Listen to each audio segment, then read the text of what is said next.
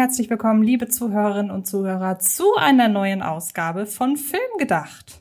Filmgedacht, so wie nachgedacht, nur mit Film. Und Butterkuchen. und Butterkuchen, genau. Hast du dir tatsächlich welche geholt? Ja, ja, das hab ich. Denn äh, du ahnst nicht, wie sehr ich mich auf diese Folge heute gefreut habe. Doch, ich kann es erahnen. Allein schon, weil ich ja auch weiß, dass der Butterkuchen, den es bei dir gibt, dass der halt wirklich unschlagbar ist. Also das muss man ja wirklich sagen. Das ist der leckerste Butterkuchen, den ich jemals und auch nirgendwo anders gegessen habe. Ich bin, bin sehr neidvoll. Ich äh, habe einen vollen Magen ebenfalls, aber in diesem Fall von Hühnchen und Schokolade. Warum Butterkuchen? Erkläre, warum Butterkuchen. Warum soll ich das denn erklären? Du bist die Expertin. okay. Äh, Butterkuchen daher, weil das die Paradedisziplinspeise von Frau Susanne Martin ist. Und Susanne Martin ist die gute Seele des Martinshofes. Und der Martinshof ist der zentrale Spielort in Bibi und Tina.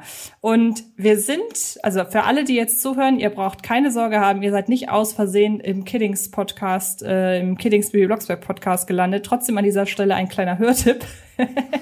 ähm, sondern ihr seid eben bei Filmgedacht gelandet und deshalb könnt ihr, ihr könnt es euch denken, reden wir heute über die Bibi und Tina Filme von Detlef Book, weil wir die sehr mögen und wir gerade bei uns so in der Filmliebhaberinnen und Liebhaberbubble immer so ein bisschen das Gefühl haben, dass die Leute uns nicht glauben, wenn wir sagen, dass das wirklich gute Filme sind, auch abseits ihres Daseins als sehr gute Kinder Filme, Kinderfilmabenteuer. Familienfilme, bitteschön. Familienfilme, genau. und ähm, ich würde mal sagen, wir nähern uns der ganzen Sache so ein wenig darüber, wie wir denn generell zum Kiddings-Universum gefunden haben. Ich werde das bei mir relativ schnell abhaken, denn ich verweise da einfach mal ganz frech auf die allererste Folge des Bibi Blocksberg Podcasts. Da habe ich das nämlich in aller, Ausführlich, in aller Ausführlichkeit ähm, dargelegt. Ähm, bei mir war es einfach so, ich habe irgendwann eine Benjamin Blümchen Hörspielkassette von, von meiner Mama geschenkt bekommen. Wenn ich das richtig erinnere, war das die Folge 6, Benjamin und die Schule. Dann kam noch die ein oder andere Benjamin Blümchen Folge oben drauf und dann bin ich irgendwann bei Baby Blocksberg gelandet, folglich bei Bibi und Tina. Generell bin ich ein Hörspielkind, würde ich sagen. Auch bis heute noch. Also ich höre sowohl sämtliche Kiddings-Hörspiele als auch zum Beispiel die drei Fragezeichen immer noch. Ich bin jetzt gerade dabei, dabei, mich durch Spotify, durch noch so ein paar andere Reihen, die ich als Kind gehört habe, zu kämpfen, muss da aber gestehen, die haben bei mir nicht mehr so ganz den Reiz der äh, eben genannten oder wie die eben gedachten, genannten. Aber es ist trotzdem ganz lustig, sich mit so vielen Jahren Verzögerung noch mal so ein paar Sachen anzuhören, die ich halt als Kind das letzte Mal gehört habe. Und entsprechend war ich damals sehr gespannt auf die Realverfilmung von Bibi und Tina. Es gab ja Anfang der 2000er zwei Bibi Blocksberg Realverfilmungen, die ich auch mochte und immer noch mag. Und als dann der erste Bibi und Tina Film von Detlef Book der ja nur Bibi und Tina hieß, beziehungsweise ich glaube auf DVD hieß er dann irgendwann mit, hatte er den Untertitel Jetzt in echt. Bin ich sehr euphorisch aus der Verfilmung damals rausgegangen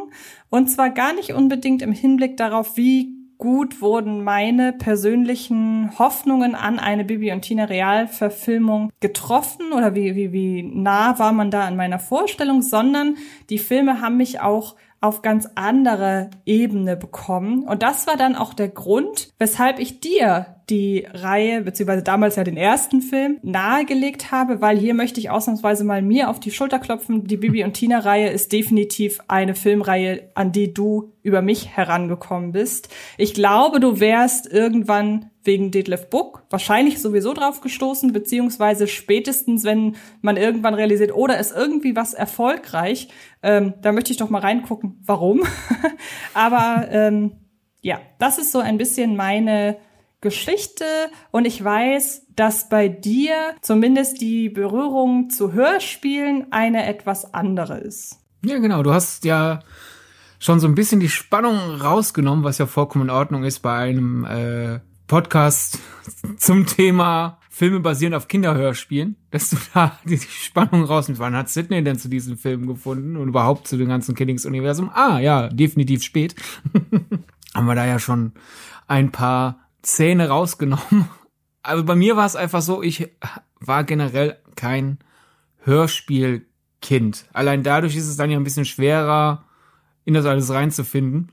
Wir hatten vielleicht im Auto zwei, drei Hörspielkassetten und die wurden auch nicht während der Fahrt oder so gehört, was ja, glaube ich, auch bei manchen die Kindheitsnostalgie ist für verschiedene Hörspielreihen, sondern die Hörspielkassetten, die wir als Kind, die, die meine Familie hatte, als ich Kind war, wurden reingesteckt, wenn wir mit dem Auto unterwegs waren und dann meine Eltern mich kurz im Auto wegen irgendwas haben warten lassen. Was weiß ich, wir fahren irgendwo hin, aber ach, ich muss noch, wir müssen noch schnell zur Post was abgeben. So, dann lassen wir dich hier stehen, du bleibst im Auto und dann tun wir die Kassette rein. Das heißt, dann hat man irgendwie fünf Minuten gehört und dann wurde wieder Auto gefahren ohne Hörspiel. Also deswegen war da schon mal kein, keine Möglichkeit, nennenswerte Sentimentalitäten aufzubauen oder Verbindungen zu irgendwelchen Figuren aus Hörspiel rein. Und dann waren auch noch die Hörspiele, die wir hatten, dieses Fernsehserien, einfach nur die Tonspur drauf. Wir hatten eine Alf-Kassette, ich glaube sogar zwei Alf-Kassetten, eine DuckTales-Kassette und so. Also was soll da passieren? Eine andere Möglichkeit, ins Kiddings-Universum zu finden, wären ja dann die Serien. Aber auch da ist einfach die Sache und da merkt man, wie sehr die eigenen Seherfahrungen nicht in den eigenen Händen liegen. Man, vor allem als Kind, aber später auch als Erwachsener, weil man ja durch die Kindheitserfahrung auf einen gewissen Weg geschickt wurde und dann ist es gegebenenfalls ein bisschen schwieriger, diesen Weg dann irgendwie selber noch zu korrigieren. Weil bei mir war es, zu meiner, zu meiner Zeit war das ja noch nicht so mit Streamingdiensten oder so. oder Festplattenrekorder. Da gab's äh, ein paar Fernsehsender und einen Videorekorder, aber den dann zu bemühen, ist ja dann auch immer ein Aufwand gewesen, den man dann nicht für alles macht. Und ich hab, ich durfte zwar viel Fernsehen, aber dennoch sucht man sich dann ja seine Fernsehzeiten schon ein bisschen danach aus, wo es sich lohnt. Und da muss ich einfach sagen, da hatten sowohl die Benjamin Blümchen Zeichentrickserie, als auch die Bibi Blocksberg Zeichentrickserie. Von der Bibi und Tina Zeichentrickserie habe ich erst sehr viel später erfahren. Keine Ahnung. Für mich gab's Blocksberg und Blümchen als Zeichentrickserie. Mhm. Und die liefen halt einfach im ZDF zu Programmzeiten so quasi als einsame Insel, die mich ansatzweise interessiert. Irgendwo gab's immer andere Sendungen, dann so im Blog, ah, fünf, sechs Sendungen hintereinander, die mich interessieren. Dann gucke ich natürlich da. Und wenn dann so Blocksberg und Blümchen da so einsam, so als, ja, wenn ich sehe, finde ich es ja ganz nett programmiert sind, dann schaut man es einfach selten. Und dadurch hatte ich als Kind vielleicht eine kleine Handvoll Benjamin Blümchen Episoden gesehen, eine kleine Handvoll äh, Bibi Blocksberg Episoden gesehen. Und das war halt so nach dem Motto, okay, ich habe jetzt dadurch familiar so, so gewisse Erfahrungspunkte gesammelt, ich weiß, worum es geht, ich kenne ein paar der Figuren. Und wenn's halt läuft, gucke ich auch zu, aber ich, warum sollte ich jetzt die gezielt ansteuern, wenn drumherum nichts läuft, was mich interessiert? Und so gesehen haben wir dann die ZDF-ProgrammplanerInnen meine Verbindung zu Kiddings beeinflusst oder dann halt dadurch auch meine Erwartungshaltung später dann zu den Bookfilmen, weil hätten wäre jetzt die Bibi Blocksberg Zeichentrickserie direkt vor direkt mittendrin gewesen zwischen zwei anderen Serien, die mich enorm interessieren, hätte ich die dann ja immer mitgeguckt und hätte dadurch natürlich eine andere Verbindung zu Aufbord. So hingegen bin ich halt die große Kindheitsnostalgie, die ich irgendwie mit Killings hatte, war die Torö-Torte, weil die Werbung so sympathisch ist. Meine Torö-Torte. Also sie hat ja auch wirklich einen krassen Siegeszug hingelegt. Also es ist ja wirklich ein, Pro ein Kultprodukt. Ich mag den Ausdruck Kult dahingehend nicht so sehr, als dass ich ihn sehr überrepräsentiert finde und äh, da sehr schnell mit um sich geworfen wird, wenn ein Film irgendwie nach zwei, drei Wochen immer noch im Kino läuft. Aber das muss man wirklich sagen. Dieses Produkt hat den Begriff Kult verdient. Einmal kurz für dich zur Einordnung, ähm, weshalb du erst so viel später zur Bibi und Tina Serie oder von der Bibi und Tina Serie erfahren hast, äh, könnte auch damit zusammenhängen, dass die erst seit 2004 existiert, während ja, die äh, Bibi Blocksberg Serie schon seit den 80ern da ist. Das wird es dann gewesen sein. Dann ist die irgendwann aufgekommen. Da war ich dann so aus dem Kernzielalter, würde ich mal sagen, der Zeichentrick-Variante raus. Ja. Und ich weiß halt noch, als ich dann irgendwann so an, am Rand realisiert habe, es gibt jetzt auch noch Bibi und Tina, war ich immer total irritiert, weil, hä? Das ist doch eine Hexe. Was sucht die jetzt auf dem Reiterhof? Was kann man da denn, in, äh, was kann man da denn Spannendes erzählen? nicht weil Reiterhof langweilig, aber was, was will denn, was, also entweder hext die da nie und dann frage ich mich, warum hext die nicht? Oder die kann die ganze Zeit hexen, also was, was für Probleme können denn da auf dem Reiterhof da noch existieren? Und mich hat äh, irritiert dafür, dass ja sonst vor allem deutsche Zeichentrickfiguren gerne ihre eine Standardklamotte haben. Das haben zwar alle Zeichentrickfiguren, ab und zu wird sie ja mal abgewandelt. Man sieht Donald Duck zum Beispiel mal in einem blauen Matrosenanzug, mal in einem schwarzen Matrosenanzug. Bei den Deutschen kennt man ja so die eine Klamotte. Und ich da war auch da irritiert, so Bibi ist doch immer eine, die grün trägt. Warum trägt die jetzt rot? Also ich, Bibi und Tina war so ganz weit hinten in meiner Wahrnehmung und so nach, wirkt auf mich so nach Motto irritierendes Spin-off. Und der Gedanke war da jetzt nicht gezielt, ich werde werd mich jetzt erst recht nicht damit auseinandersetzen, sondern einfach so, hm, scheint's wohl zu geben. Mal gucken, wann's mir über den Weg läuft. Und dann hat's halt ein bisschen gedauert, nämlich bis sich Buck äh, den Bibi und Tina Hörspielen angenommen hat. Kannst du denn zumindest irgendwie eine Lieblingsfigur benennen? Oder hast du sowas gar nicht? Ja klar, das kann ich, weil dafür hat man dann ja doch genug mitbekommen wie mhm. bereits gesagt. Und weil du ja die Expertin bist, sowohl für Kiddings als auch für mich. Also niemand in diesem Podcast kennt sich mit den ganzen Kiddings-Figuren besser aus als du.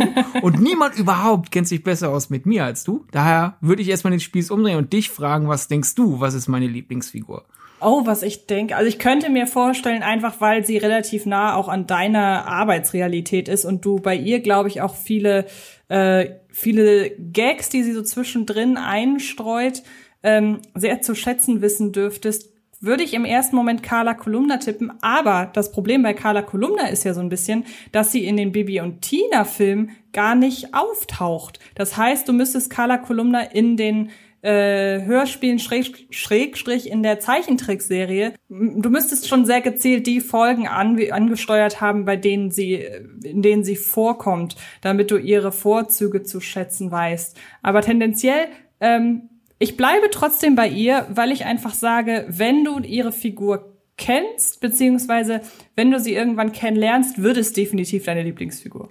Ja, ja, es ist Carla Kolumna. Also die, sie hat okay. ja auch den Vorteil, die kam ja in beiden Zeichentrickserien auch vor, weil sie auch in beiden Hörspielreihen vorkommt. Daher habe ich die am meisten mit, mit erwischt. Wenn ich meine Benjamin Blümchen Folge mitbekam, war meistens geiler Kolumne dabei. Und wenn ich meine Bibi Blocksberg-Serien-Episode mitbekam, war sie auch öfter dabei. Also hatte sie generell einfach die, die, die, die Karten waren gut für mhm. sie gemischt. Aber ja, also es hat schon glaube ich, ziemlich den Weg vorher gesagt, wenn ich schon als Kind die äh, aufgeweckte, integre Journalistin mit den äh, tollen Wortspielen am besten fand. Äh, ja, nicht besonders überraschend. Ich meine, sie hat jetzt natürlich Konkurrenz durch ihre Nichte, jedenfalls mhm. durch ihren, ihre verwandte Kira-Kolumna. Aber. Die du momentan ja. sehr aufmerksam hörst, wie du mir erzählt hast. Ja, genau, weil ich, ich finde die Hörspiel mit dir ganz sympathisch. Aber mhm. ja, wenn wir jetzt sagen, generell aus dem ganzen Kiddings-Universum und inklusive Blick, wer ist in der Kindheit hängen geblieben, ist es bei mir Carla Kolumna. Aber wenn ich jetzt auf die Filme blicke, ne, einfach nur, weil wir ja letzten Endes vor allem über die Book-Filme reden wollen heute, muss ich sagen, ist mein Favorit ganz klar. Und es liegt mehr an der Performance als an der Figur. Aber Michael Mertens als Graf Falco von Falkenstein ist einfach göttlich. Ja, und ich weiß nicht, hattest du Gelegenheit, ich habe dir ja, ich hielt es jetzt nicht für zwingend notwendig, dass du äh, da ein, zwei Folgen nachholst. Ähm, aber hast du noch in eine Bibi und Tina Hörspielfolge reinhören können? Ja, und äh, so der Eindruck war, mein Kindheitseindruck so, was kann denn da noch groß passieren? Mhm. Hat sich jetzt in der Tendenz zu den Bibi Blocksberg Folgen, die ich kenne, erstmal noch so bestätigt. Also das verwundert mich so. Bibi und Tina ist eher an ältere Kinder gerichtet als die Bibi Blocksberg Hörspiele, aber gleichzeitig passiert weniger. Es ist also weniger wuselig. Also zumindest ist es jetzt hinten raus, wenn man die aktuellen Folgen hört, geht es sehr immer um ein bestimmtes Thema. Also insbesondere findet halt Naturschutz und so weiter hat eine sehr, sehr wichtige Rolle. Das heißt, wir werden gerne mal in einer Folge irgendwie mit einem ja, zum Beispiel das Thema Waldbrand war vor ein paar Folgen recht präsent. Jetzt die neueste Folge, die zum Zeitpunkt der Aufnahme seit Freitag, also vor zwei Tagen erschienen ist, Äh, die hat das Thema Inklusion im Fokus. Also geht es um ein blindes Mädchen. Es geht darum, wie blinde Menschen reiten und äh, so weiter. Das finde ich ganz spannend. Ähm, und du hast schon recht, dadurch, dass es auch dieser eigene Kosmos ist, der da existiert, hat man so das Gefühl, dass die aufregenden Geschichten und die auch von der Thematik her vielfältigeren Geschichten bei Bibi Blocksberg stattfinden. Ich wollte, hatte dich das nur deshalb tatsächlich gefragt, damit du vielleicht nun auch nachvollziehen kannst, weshalb ich die Performance von äh, Michael Mertens als Graf Falco von Falkenstein so extrem gut am Original erachte, weil die mhm. Figur mhm die, die Hörspielfigur des Graf von Falkenstein ist bei Bibi und Tina meine Lieblingsfigur. Und ich liebe einfach diese Exzentrik und dieses sehr, ja, nonchalant würde ich es fast schon sagen, dieses sehr, ja, ich bleibe einfach bei dieses sehr exzentrische Auftreten. Und das trifft halt Michael Mertens hervorragend und er schafft es ja auch noch, diesen sehr freundlichen Kern eigentlich der Figur hervorzu, äh, hervorzuheben. Deshalb, dann habe ich auch schon mit eingeflochten, mehr oder weniger meine, meine Lieblingsfigur, Graf Falco von Falkenstein. Ja, schön, dass du noch äh, reinhören konntest. War es auch als Kind schon deine Lieblingsfigur oder ist das so, als Erwachsener pick ich mir den interessantesten Erwachsenen raus? Problemchen. Nee, glaube ich tatsächlich gar nicht mal. Ich glaube, ich mochte den Grafen schon immer sehr gerne, was auch an seiner ähm, damaligen Synchronisation liegt. Mittlerweile wird er ja von jemand anderem synchronisiert, weil seine Stammstimme oder seine damalige Stammstimme leider verstorben ist. Aber ich glaube, ich mochte die immer schon. Ich mochte immer schon diese, ich sag mal, Figuren, die ganz klar den, ich sag mal, Guten zuzuordnen sind, die aber auch immer so leichte Tendenzen haben, ins Negative mal abzurutschen und wo man sich immer wieder neu freut, wenn die in einer Folge erst eher negative äh, Intention zu haben scheinen bei irgendeiner Thematik und dann immer wieder vom Besseren bekehrt werden. Und das mag ich tatsächlich generell an Figuren sehr gerne. Okay, ja, verstehe ich. Wollen wir dann jetzt ganz kurz auf die ersten beiden Bibi Blocksberg Filme ohne eine Tina eingehen? Können wir gerne machen. Ich habe zu denen ehrlich gesagt auch gar nicht so viel zu sagen. Ich habe jetzt vor kurzem in Vorbereitung auf eine Bibi-Podcast-Folge im Interview mit der Hauptdarstellerin Sidonie von Krosig, habe ich jetzt noch mal den ersten Film geguckt und war total überrascht, dass ich den tatsächlich fast noch mitsprechen kann, obwohl ich mich gar nicht wirklich erinnern kann, den als Kind so oft gesehen zu haben. Aber offenbar muss da sehr viel hängen geblieben sein. Oder ich habe meine Rewatch-Rate sehr unterschätzt. Ähm, den zweiten Film habe ich nun aber wirklich nicht so oft gesehen. Muss aber sagen, ich bin irgendwie auch durch das Interview und durch den ersten Film jetzt nochmal neugierig geworden, was denn eigentlich der zweite nochmal so drauf hatte. Deshalb werde ich mir den zweiten ähm, in äh, naher Zukunft tatsächlich nochmal anschauen, denke ich. Ich muss aber sagen, dass ich mir die, zumindest ich bleib, ich konzentriere mich jetzt mal auf den ersten Film, ich kann mir den heute eher noch oder ja, ich glaube ausschließlich in nostalgischer Absicht anschauen und erkenne heute, weshalb ich den Film damals mochte. Ich sehe aber auch, dass der an einigen Stellen nicht ganz so fein gealtert ist. Das sind aber eher die technischen Aspekte. Ansonsten ist es nach wie vor, finde ich, eine recht zeitlose Kinder- und Jugendgeschichte und ähm, mag die Performance von Sidonie von Krosig auch sehr. Die gibt der Bibi Blocksberg ihre sehr freche Attitüde zurück, die sie insbesondere in den alten ähm, Hörspielen hatte. Und deshalb ähm, schäme ich mich heute nicht zu sagen, das sind Filme meiner Kindheit und das sind ja, ich weiß nicht, das, da tendiert man ja teilweise so ein bisschen dazu, so gewisse Dinge, die man als Kind mochte, zu entweder abzumildern, weil heute gucke ich, also so als Beispiel, ja, heute bin ich ausgemachter Terence Malick Fan, deshalb kann ich ja als Kind nicht American Pie gut gefunden haben, nur so als Beispiel. Oder man geht halt komplett in Richtung Verklärung, aber die Bibi und Tina Filme sind einfach ein guter, ein gutes Zeitdokument dafür, was mir früher als Kind gefallen hat und Sie sind, wie gesagt, vor allen Dingen auf der technischen Ebene schlecht gealtert, aber ich stehe ja sowieso auf Kriegsfuß mit der Darstellung von Figuren, die fliegen. Da haben wir ja vor kurzem in unserem CGI Podcast drüber gesprochen. Deshalb kann man dem Film gar nicht den allergrößten Vorwurf da machen, auch heute nicht. Das geht einfach nicht. Offenbar schaffen es Menschen nicht, Leute glaubhaft fliegen zu lassen. Ich muss mich einfach einfach damit abfinden.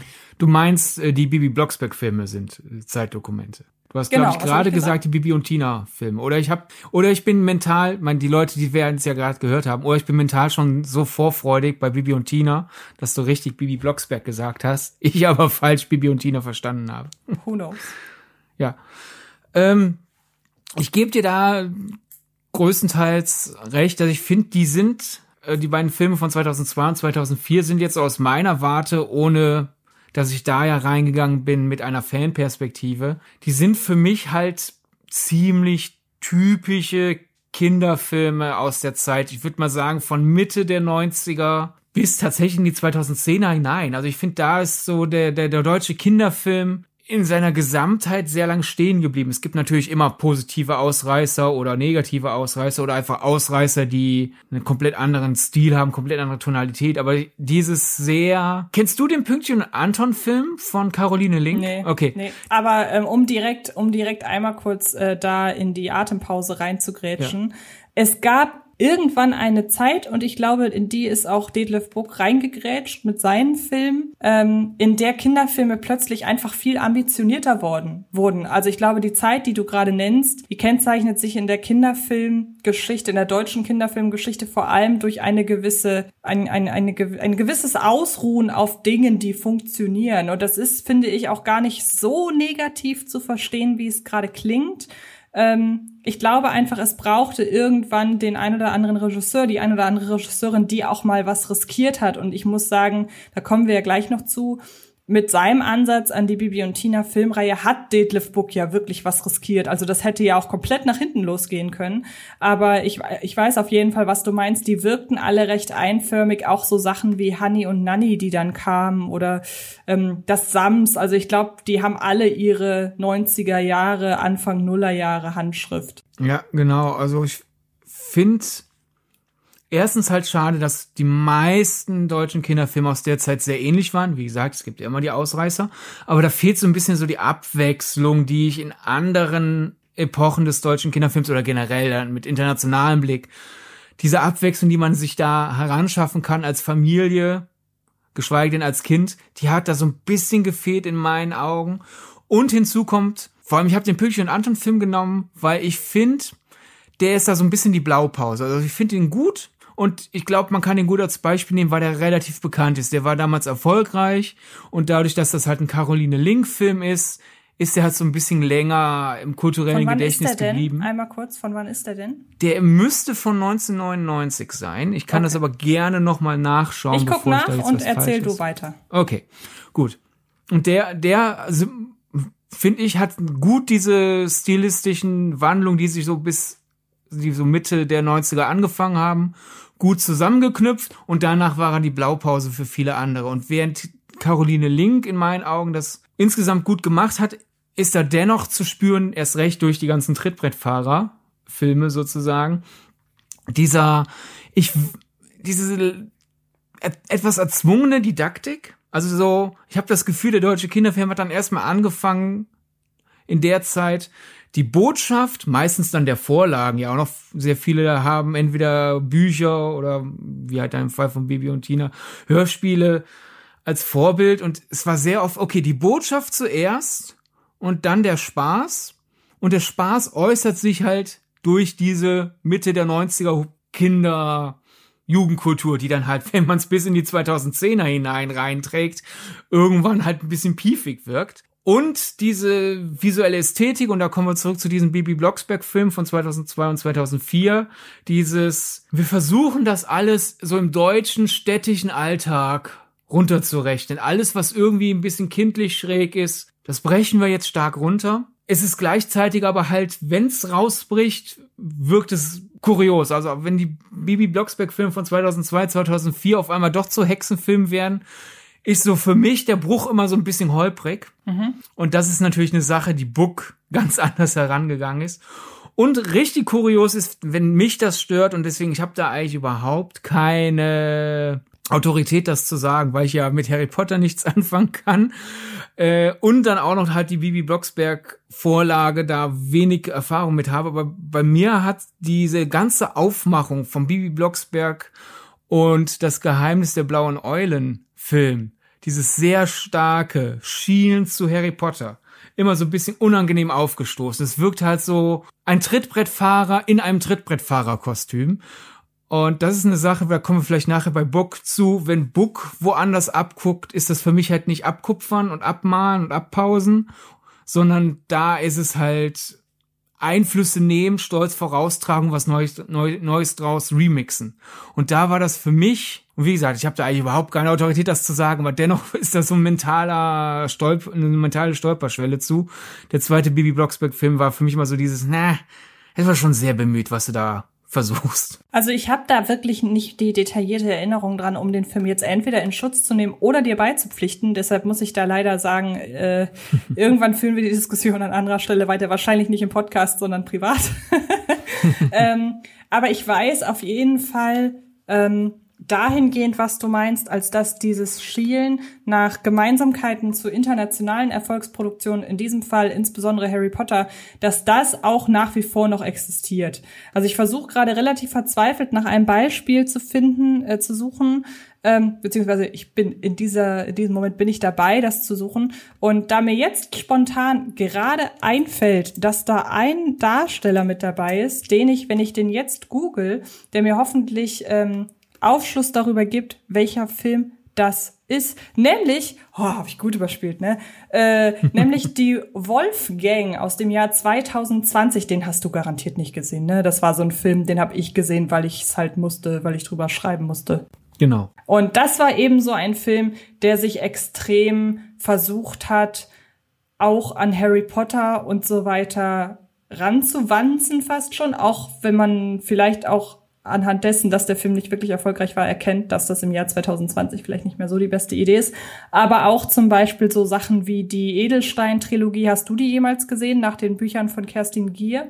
Ja, ist ein bisschen die Frage, sind die schon, würdest du die denn auch in dieselbe Kinderfilm-Ecke stecken, wie das meiste, was wir gerade besprochen haben? Weil die sind ja schon eher young adult, oder? Nee, nicht ganz, also würde ich tatsächlich nicht ganz, aber es geht mir da rein um die Ästhetik und äh, den Produktionswert, mit dem man ja dann doch versucht, auch mit so äh, CGI-Kreaturen, ähm, ich weiß nicht, ich habe die Reihe genommen, weil mich da eine Figur sehr stark an Dobby, den Hauselfen, erinnert hat.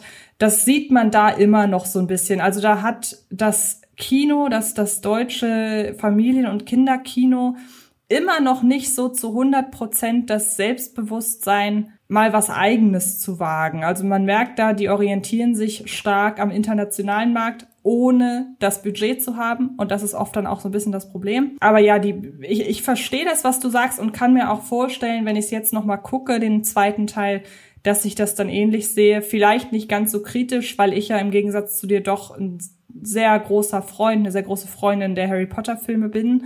Ähm, aber ich glaube, anhand deiner Beschreibung schon auszumachen, das ist nicht weit hergeholt, was du da beobachtest, auf jeden Fall. Ja, einfach allein auf dem, und klar, das ist das Marketing, das kann man dem Film nicht ankreiden, aber so der Mentalität in der deutschen Filmindustrie, dafür ist das schon ein Symptom. Schau dir einfach das DVD-Cover schräg das Poster an vom ersten und vom zweiten Film. Der erste Film hat halt dieses, wir versuchen die Bibi Blocksberg-Schrift zu imitieren, wollen aber nicht eins zu eins dieselbe Schriftart haben, damit man halt sieht, dass es halt nicht Zeichentrickserie, nicht das Hörspiel, sondern es ist eine davon inspirierte Adaption. Und beim zweiten ist es halt, okay, wie sehr können wir das Harry Potter Schriftbild imitieren, ohne dass ja. wir Ärger kriegen? Ja, und auch mit den Eulen. Also ich würde mal behaupten, dass die Eulen jetzt nicht als äh, Thema gewählt wurden, weil Harry Potter auch eine Eule hat, aber es ist natürlich auch dankbar, da eine Eule prä präsent in, in den Und Babys auf einem Internat. Hoch, wer hätte das, das gedacht? Ja, das stimmt. Aber ich würde sagen, das ist halt einfach auch eine ganz gute Rampe, jetzt diese Rezeption der beiden Bibi und Tina-Filme, um genau. jetzt wirklich dann mal reinzugehen in die Bibi und Tina-Filme.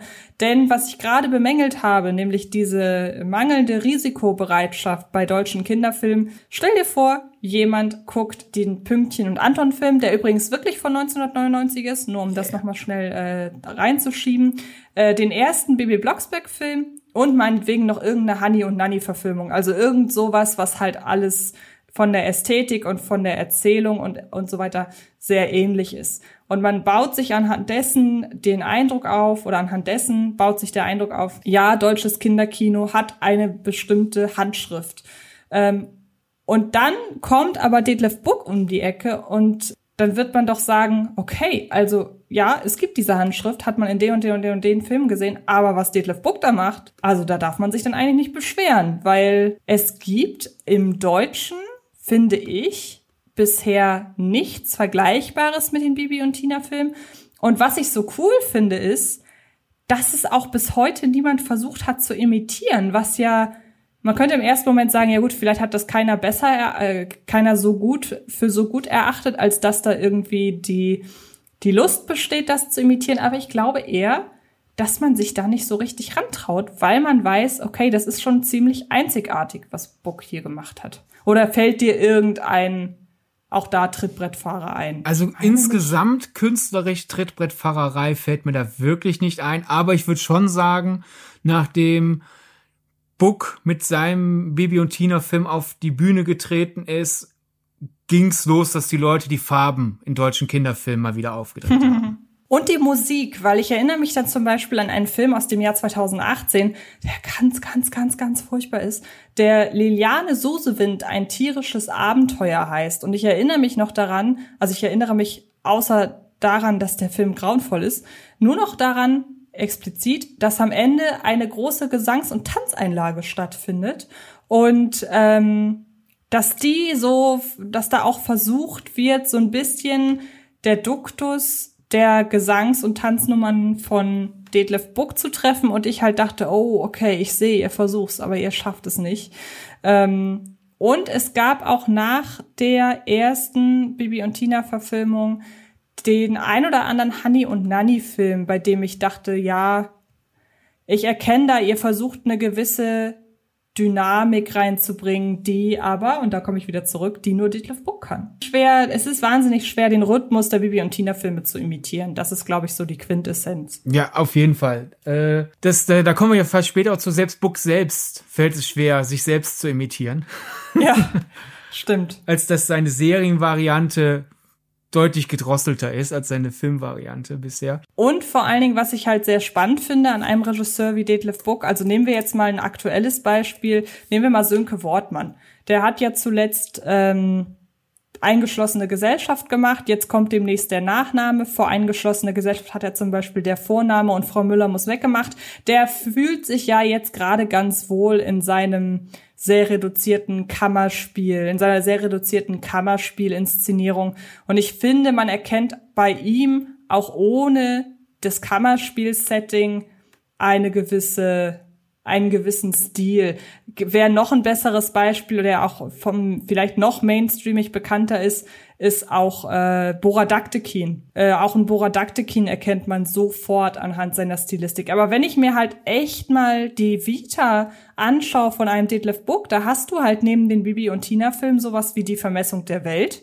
Du hast Asphaltgorillas, du hast Wuff, du hast Bekenntnisse des Hochstaplers Felix Krull. Also du hast einfach so eine Bandbreite, nicht nur in der Thematik, die angepackt wird, sondern du Detlef Book ist auch in der Lage, halt in völlig unterschiedlichen Welten zu erzählen. Etwa, wenn er zum Beispiel einen Underground-Thriller, Jugendthriller wie Asphalt Gorillas macht oder eine Wohlfühl-Episodengeschichte wie, wie Wuff oder halt eben auch großes, ja, fast schon Historienroman-Kino wie etwa Felix Krull oder zum Beispiel Die Vermessung der Welt. Also Detlef Book ist abseits der Bibi und Tina Filme kein Regisseur, den ich anhand eines Films erkennen könnte. Ja, ich glaube, bei ihm ist es weniger die Sache, man kann seine Filme an drei, vier Standbildern erkennen, sondern bei Book ist es eher, wenn du dir den gesamten Film anschaust, finde ich an der Attitüde, mhm. an, an, an der tonalen Handschrift kann man sich so ein, ein, ein Book zusammenreimen.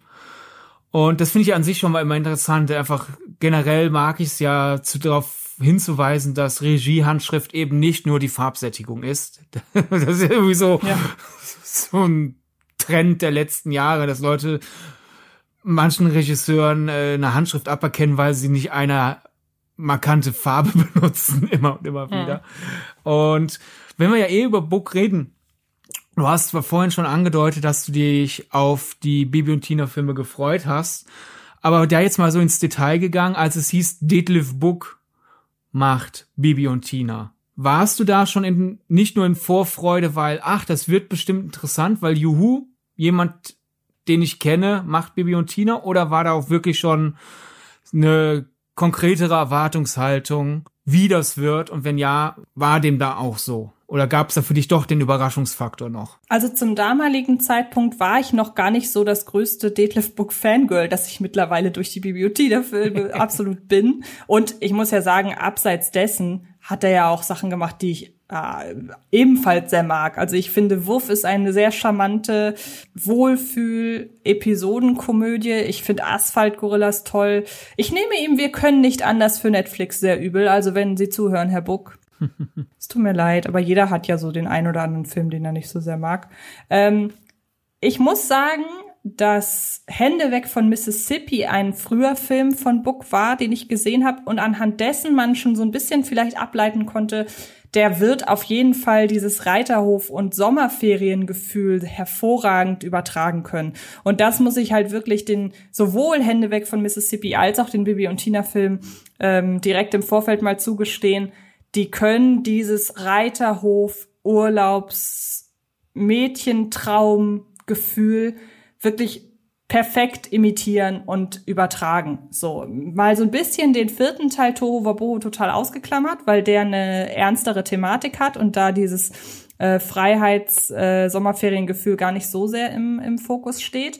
Aber dahingehend, aufgrund dessen, was er mit Hände weg von Mississippi gemacht hat, muss ich sagen, war ich schon recht ähm, positiv gestimmt. Aber ich hatte tatsächlich nicht die größte Erwartungshaltung, weil Book mir bis dato nicht allzu viel sonst noch begegnet war. Und um noch mal ganz kurz den Regiestil von ihm so ein bisschen zu beschreiben, ich würde sagen, dass den Filmen von Book die Attitüde innewohnt, die Detlef Book grundsätzlich als Schauspieler verströmt. Weil es ist völlig egal, wo man Detlef Book besetzt und auch egal, ob in einer ernsten oder in einer komischen Rolle. Er drückt wirklich all seinen Rollen oder er drückt mit seinen Rollen jedem Film einen eigenen Stempel drauf in den Szenen, in denen er auftritt. Also das macht er jetzt zum Beispiel in einem ganz, ähm, in einem ganz, ganz aktuellen Beispiel. Äh, es ist, ich weiß gerade gar nicht, zu welchem Zeitpunkt dieser Podcast erscheint, aber irgendwann rund um die Erscheinung äh, startet in Deutschland am 19. Mai Stasi-Komödie. Und da spielt er ebenfalls eine Nebenrolle und er ist nur ganz kurz da und äh, ist eigentlich auch nicht die allergrößte, also ist überhaupt keine wichtige Rolle, sondern wirklich einfach nur so ein äh, ist fast schon ein etwas ausgiebigerer Cameo mit kurzem Wortanteil und trotzdem weiß man ganz genau, warum Leander Hausmann ihn ausgewählt hat, diese Rolle zu verkörpern, denn es ist auch da relativ schwer zu greifen, was macht denn die Performances eines Detlef Book aus? Es ist so eine gewisse augenzwinkernde Kauzigkeit, würde ich sagen. Und die äh, so, also würde ich einen Film drehen, würde Detlef Book garantiert irgendeine Nebenrolle spielen, ähm, weil ich ihn einfach so als Figur, egal was er spielt, ich sehe ihn einfach wahnsinnig gern. Und das ist auch interessant zu beobachten. Wir wollen ja eigentlich immer, dass Schauspielerinnen und Schauspieler so komplett mit ihrer Rolle verschmelzen. Und Detlef Book macht das nie komplett, aber bei ihm stört das nicht. Bei ihm gehört das einfach zu seiner schauspielerischen Handschrift. Und das finde ich faszinierend, weil ich kenne spontan kaum einen anderen Darsteller oder Darstellerin, bei denen mir das ähnlich geht. Mhm. Das wäre, glaube ich, ein Thema für eine andere Folge. ja, glaube ich auch. Ja.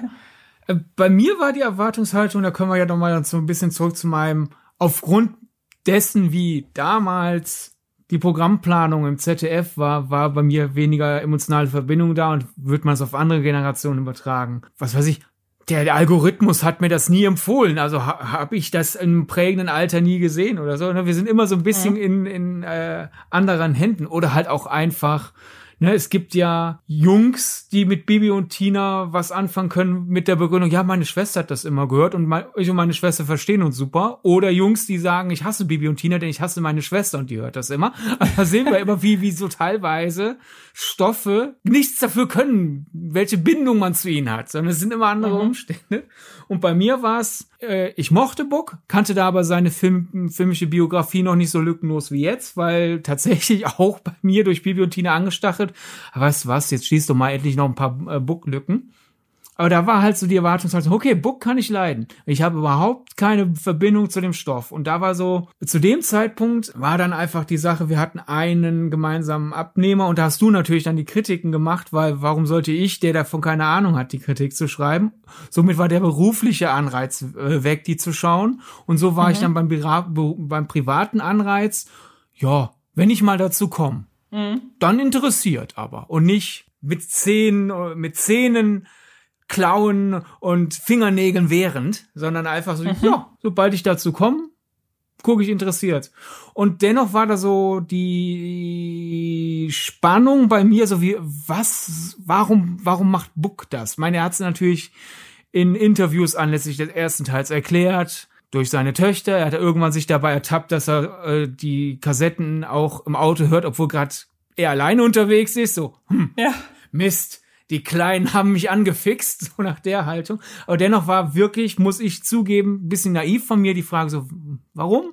Denn zu dem Zeitpunkt, äh, bevor ich dann halt die Bibi und Tina Filme kennengelernt habe, kannte ich noch nicht sein Halbspielfilm sozusagen, ein bisschen zu lang für einen Kurzfilm, ein bisschen zu kurz für einen Langfilm, erst die Arbeit und dann nicht. Und ich glaube, hätte ich den damals schon gekannt, wäre ich viel Wissen daran gegangen, sagen wir, ah, natürlich macht Book das, denn das ist eine ziemlich autobiografisch angehauchte Geschichte von ihm übers Dasein so als Bauernhofkind. Der Buck mhm. kommt ja aus Bad Segeberg und der ist auf dem Bauernhof aufgewachsen und geht da mit einem sehr positiven Humor ran. Wir, oh ja, das, das, das war so meine Heimat. Mich hat's aber natürlich auch in die Großstadt gezogen, weil gut, Ne, äh, Im Film ist es eine andere Intention als bei ihm im realen Leben, aber halt, ne, wenn du auf dem Land bleibst, wird es schwer, eine Filmkarriere zu starten.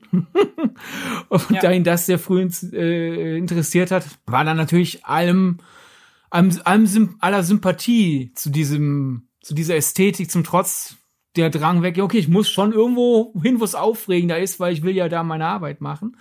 Und ich finde, wenn man dann halt in erst die Arbeit und dann ein hexendes Mädchen reinsetzen würde, ja. dann hat man schon Bibi und Tina. Also, äh, den generell mag ich so diese runtergeschnodderten Erklä äh, Erklärungen vom Book einfach, dass auch äh, er seine Sympathie für das äh, Setting auch erklärt nach dem Motto, oh, warum will ich denn ein Restaurant inszenieren oder ein Wohnzimmer?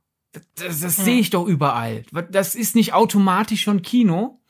Aber ein Pferd auf einem Feld und auf diesem Pferd auf dem Feld sitzt ein Mensch. Das ist automatisch schon Kino, weil da ist so eine größere, da ist ja schon eine größere Frage drin. Warum? Wenn das dann auch noch schnell unterwegs ist, wer verfolgt es oder wo will es schnell hin? Und ja, ne, wenn man so herangeht, kann man sich dann natürlich äh, sich dafür erwärmen, statt halt diese, also es ist ja schon, da es ja jetzt acht Jahre her ist, äh, klingt's noch unverständlicher, dass man ja so gedacht hat, aber ich weiß, dass auch so ein bisschen im deutschen Filmdiskurs die Frage war, was will denn der Buck als Mann mit dem Stoff? Hm. Ne, zumal er ja vorher so Sachen gemacht hat wie ähm, Männerpension oder Liebesluder. Ne? Da war so bei manchen Leuten also diese Haltung so, hä, ist doch unter seiner Würde. Und Buck hat in dem Material, das ich gefunden habe, eigentlich nie aus eigener, aus eigenem Antrieb seine, sein Interesse für den Stoff verteidigen. Sagen wir ich als Mann, wenn wir mal ihn fragt, so, ist der Film denn auch was für Jungs? Dann sagt er, das ist für alle was aber es, er selbst hat nie versucht zu argumentieren, ja, ich als Mann kann mich doch dennoch dafür interessant finden, sondern für ihn war so die Frage, ja, ich mag Western. Ein Western kann man in Deutschland schlecht drehen, aber Bibi und Tina hat einen Mann oder eine Frau auf einem Pferd, auf einem Feld. Da ist doch schon die Spannung drin. So, wa warum? Warum so viel Kinetik? Lass mich das erzählen. So, das ist eine schöne, gesunde Haltung, finde ich, die er da an den Tag legt. Erinnerst du dich denn zufällig noch daran, weil ich tue es nicht mehr, ich hatte so ein bisschen gehofft, dass du es tust, ähm, wie das war, als ich damals aus dem Pressescreening kam und dir berichtet habe, was ich da gerade gesehen habe? Du hast es leider nicht so detailliert erzählt. Du hast nur gesagt, okay. das mochte ich und es ist bunt und es ist verrückt. Du hast da wirklich noch nicht die Karten gezückt, die du viel früher hättest äh, zücken müssen. Und du hast dann auch nach dem zweiten weil ich weiß, da war noch deine Erwartungshaltung, weil sehr früh feststand, es kommt auch ein zweiter. Hm. Und weil du den ersten so mochtest, war bei dir dann die Erwartungshaltung nicht, ach Gott, jetzt rotzen sie was raus, sondern, oh, die haben da wohl gewusst, die sind da, die sind da was Guten auf der Spur, deswegen schnell nachlegen. Und erst nach dem dritten hast du dich dann endlich mal bemüht, hey, die sind so ein bisschen wie Highschool Musical Filme. Und dann haben wir, haben wir ein Triple gemacht. genau. Hätte ich das mal früher gesagt. Ja. Ähm, ja, ich finde es auch spannend, dieses, was du gerade erzählst, das erinnere ich nämlich gar nicht mehr so. Ähm, beziehungsweise habe ich vorher nicht und jetzt kommt es halt langsam wieder. Normalerweise, wenn eine Fortsetzung sehr schnell bestätigt ist nach einem Film, ist es ja wirklich so, dass Leute wie wir dann in erster Linie skeptisch sind, weil, okay, das war erfolgreich und jetzt ballern wir schnell den nächsten Film hinterher, weil jetzt ist die Wahrnehmung noch bei dem Film da, ähm, bei, bei, den, bei den Leuten. Ähm, aber hier stimmt, also hier war das für mich relativ klar, der Film, der erste, der ist so gelungen, der hat so einen eigenen Stil. Wenn die den weitertragen und für die Fortsetzung übernehmen, dann kann da nicht äh, dann kann da nicht viel schiefgehen. Ist es ja auch nicht. Und das Tempo war ja auch gerechtfertigt. Bei anderen Stoffen kann man sagen, komm, lass noch ein paar Monate drüber schlafen. Hier hingegen, man hat ja schon angefangen mit Bibi und Tina besetzt, mit, durch Lina Larissa Strahl und Lisa Marie Koroll, schon eher so am oberen Ende dessen, wie man sich Bibi und Tina vielleicht vorstellt. Da kann man da nicht mal noch vier, fünf Monate länger warten, sondern da ist irgendwann so der Druck, komm, solange wir die wirklich noch als Kinder erzählen wollen. Oder die ja. sind ja eigentlich schon, selbst im ersten Teil fangen sie schon über Pubertät zu reden. Also solange wir die irgendwie ja. noch ansatzweise als Bibi und Tina erzählen wollen, dann Tempo, Tempo, Tempo. Und bin ich auch froh drum, weil wenn sie erst 2015 den zweiten Teil nachgelegt hätten, wer weiß, ob wir dann den vierten noch glaubwürdig bekommen hätten oder so. Genau. Und ähm, dann kann ich direkt einmal zusammenfassen, weshalb ich denn aus äh, Kennerinnen-Sicht damals sehr schnell Zugang gefunden habe. Denn es ist einfach so, das habe ich damals auch in meiner Kritik so geschrieben, dass Detlef Book halt die Absurdität, die das Bibi und Tina, beziehungsweise Bibi und Tina gar nicht so, aber vor allen Dingen das Bibi Blocksberg-Universum hat, ähm, und die man auch erst als Erwachsener so richtig begreift, dass Detlef Book das total gerafft hat, also total verstanden hat, ähm, dass das zwar in erster Linie doch geradlinig erzählte Kinderabenteuer sind, aber dass schon früher in den ganz frühen Folgen, und ich habe dir ja mit Absicht die äh, Bibi Blocksberg-Folge Die Kuh im Schlafzimmer zur Vorbereitung empfohlen, dass da schon eine auch sich primär an Erwachsene richtende, zwischen den Zeilen stattfindende ähm, Absurdität wiedergefunden hat, die Book in den Filmen, finde ich, und das auch von Film zu Film steigernd, ähm, potenziert hat. Und ähm, das lässt auch diesen Vergleich zu High School Musical zu, weil die Filme sich da ja auch in ihrer Absurdität und in ihrem ganz eigenen Realitätskosmos, in dem sie sich befinden, das drehen sie ja auch immer weiter hoch, bis schließlich hin zu Teil drei. Und ähm, das ist so das eine. Das andere ist die Verkörperung durch äh, die beiden Darstellerinnen, die du eben schon erwähnt hast, die das halt total treffen, die den Charakter der beiden Figuren, der beiden Hauptfiguren total treffen. Ähm, und letzten Endes sind sie durch alle, durch alle möglichen Popkulturreferenzen, durch sehr ironische und doppeldeutige Beobachtungen, ähm, genauso sehr Filme, die sich an Kinder, aber eben auch an Erwachsene, primär, das möchte ich hervorheben, an Erwachsene mit Medienerfahrung richten, weil es eben viele Beobachtungen dessen gibt, wie Film funktioniert, ähm, wie mit Genres gespielt wird. Und deshalb finde ich es so spannend, dass sich gerade Leute aus unserer Bubble immer so ein bisschen davor, davor sträuben, sich die Filme anzugucken, weil gerade für Leute, die wissen, wie Film funktioniert, sind insbesondere Teil, Teil drei und vier ähm, wirklich Schatzgruben. Und ähm, da finde ich, ich, deshalb hoffe ich ja sehr, sehr stark, äh, dass wir vielleicht den ein oder anderen Menschen dazu animieren können, sich die wirklich jetzt mal anzugucken unter diesem Gesichtspunkt und nicht unter dem, da wurde eine Kinderhörspielreihe verfilmt als Musical, ja. Äh, ich würde einerseits da sagen, ich würde jetzt nicht sagen, dass die Filme, bei dir klang es gerade so ein bisschen, als wären sie vor allem für Erwachsene und äh, die Kinder waren aus Versehen halt quasi noch mit Zielgruppe.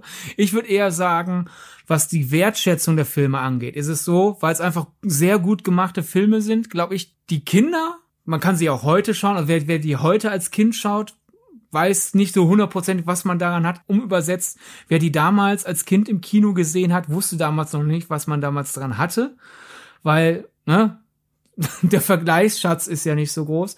Und als mhm. Erwachsener kann man deutlich stärker den Finger drauf legen, was man dann hatte.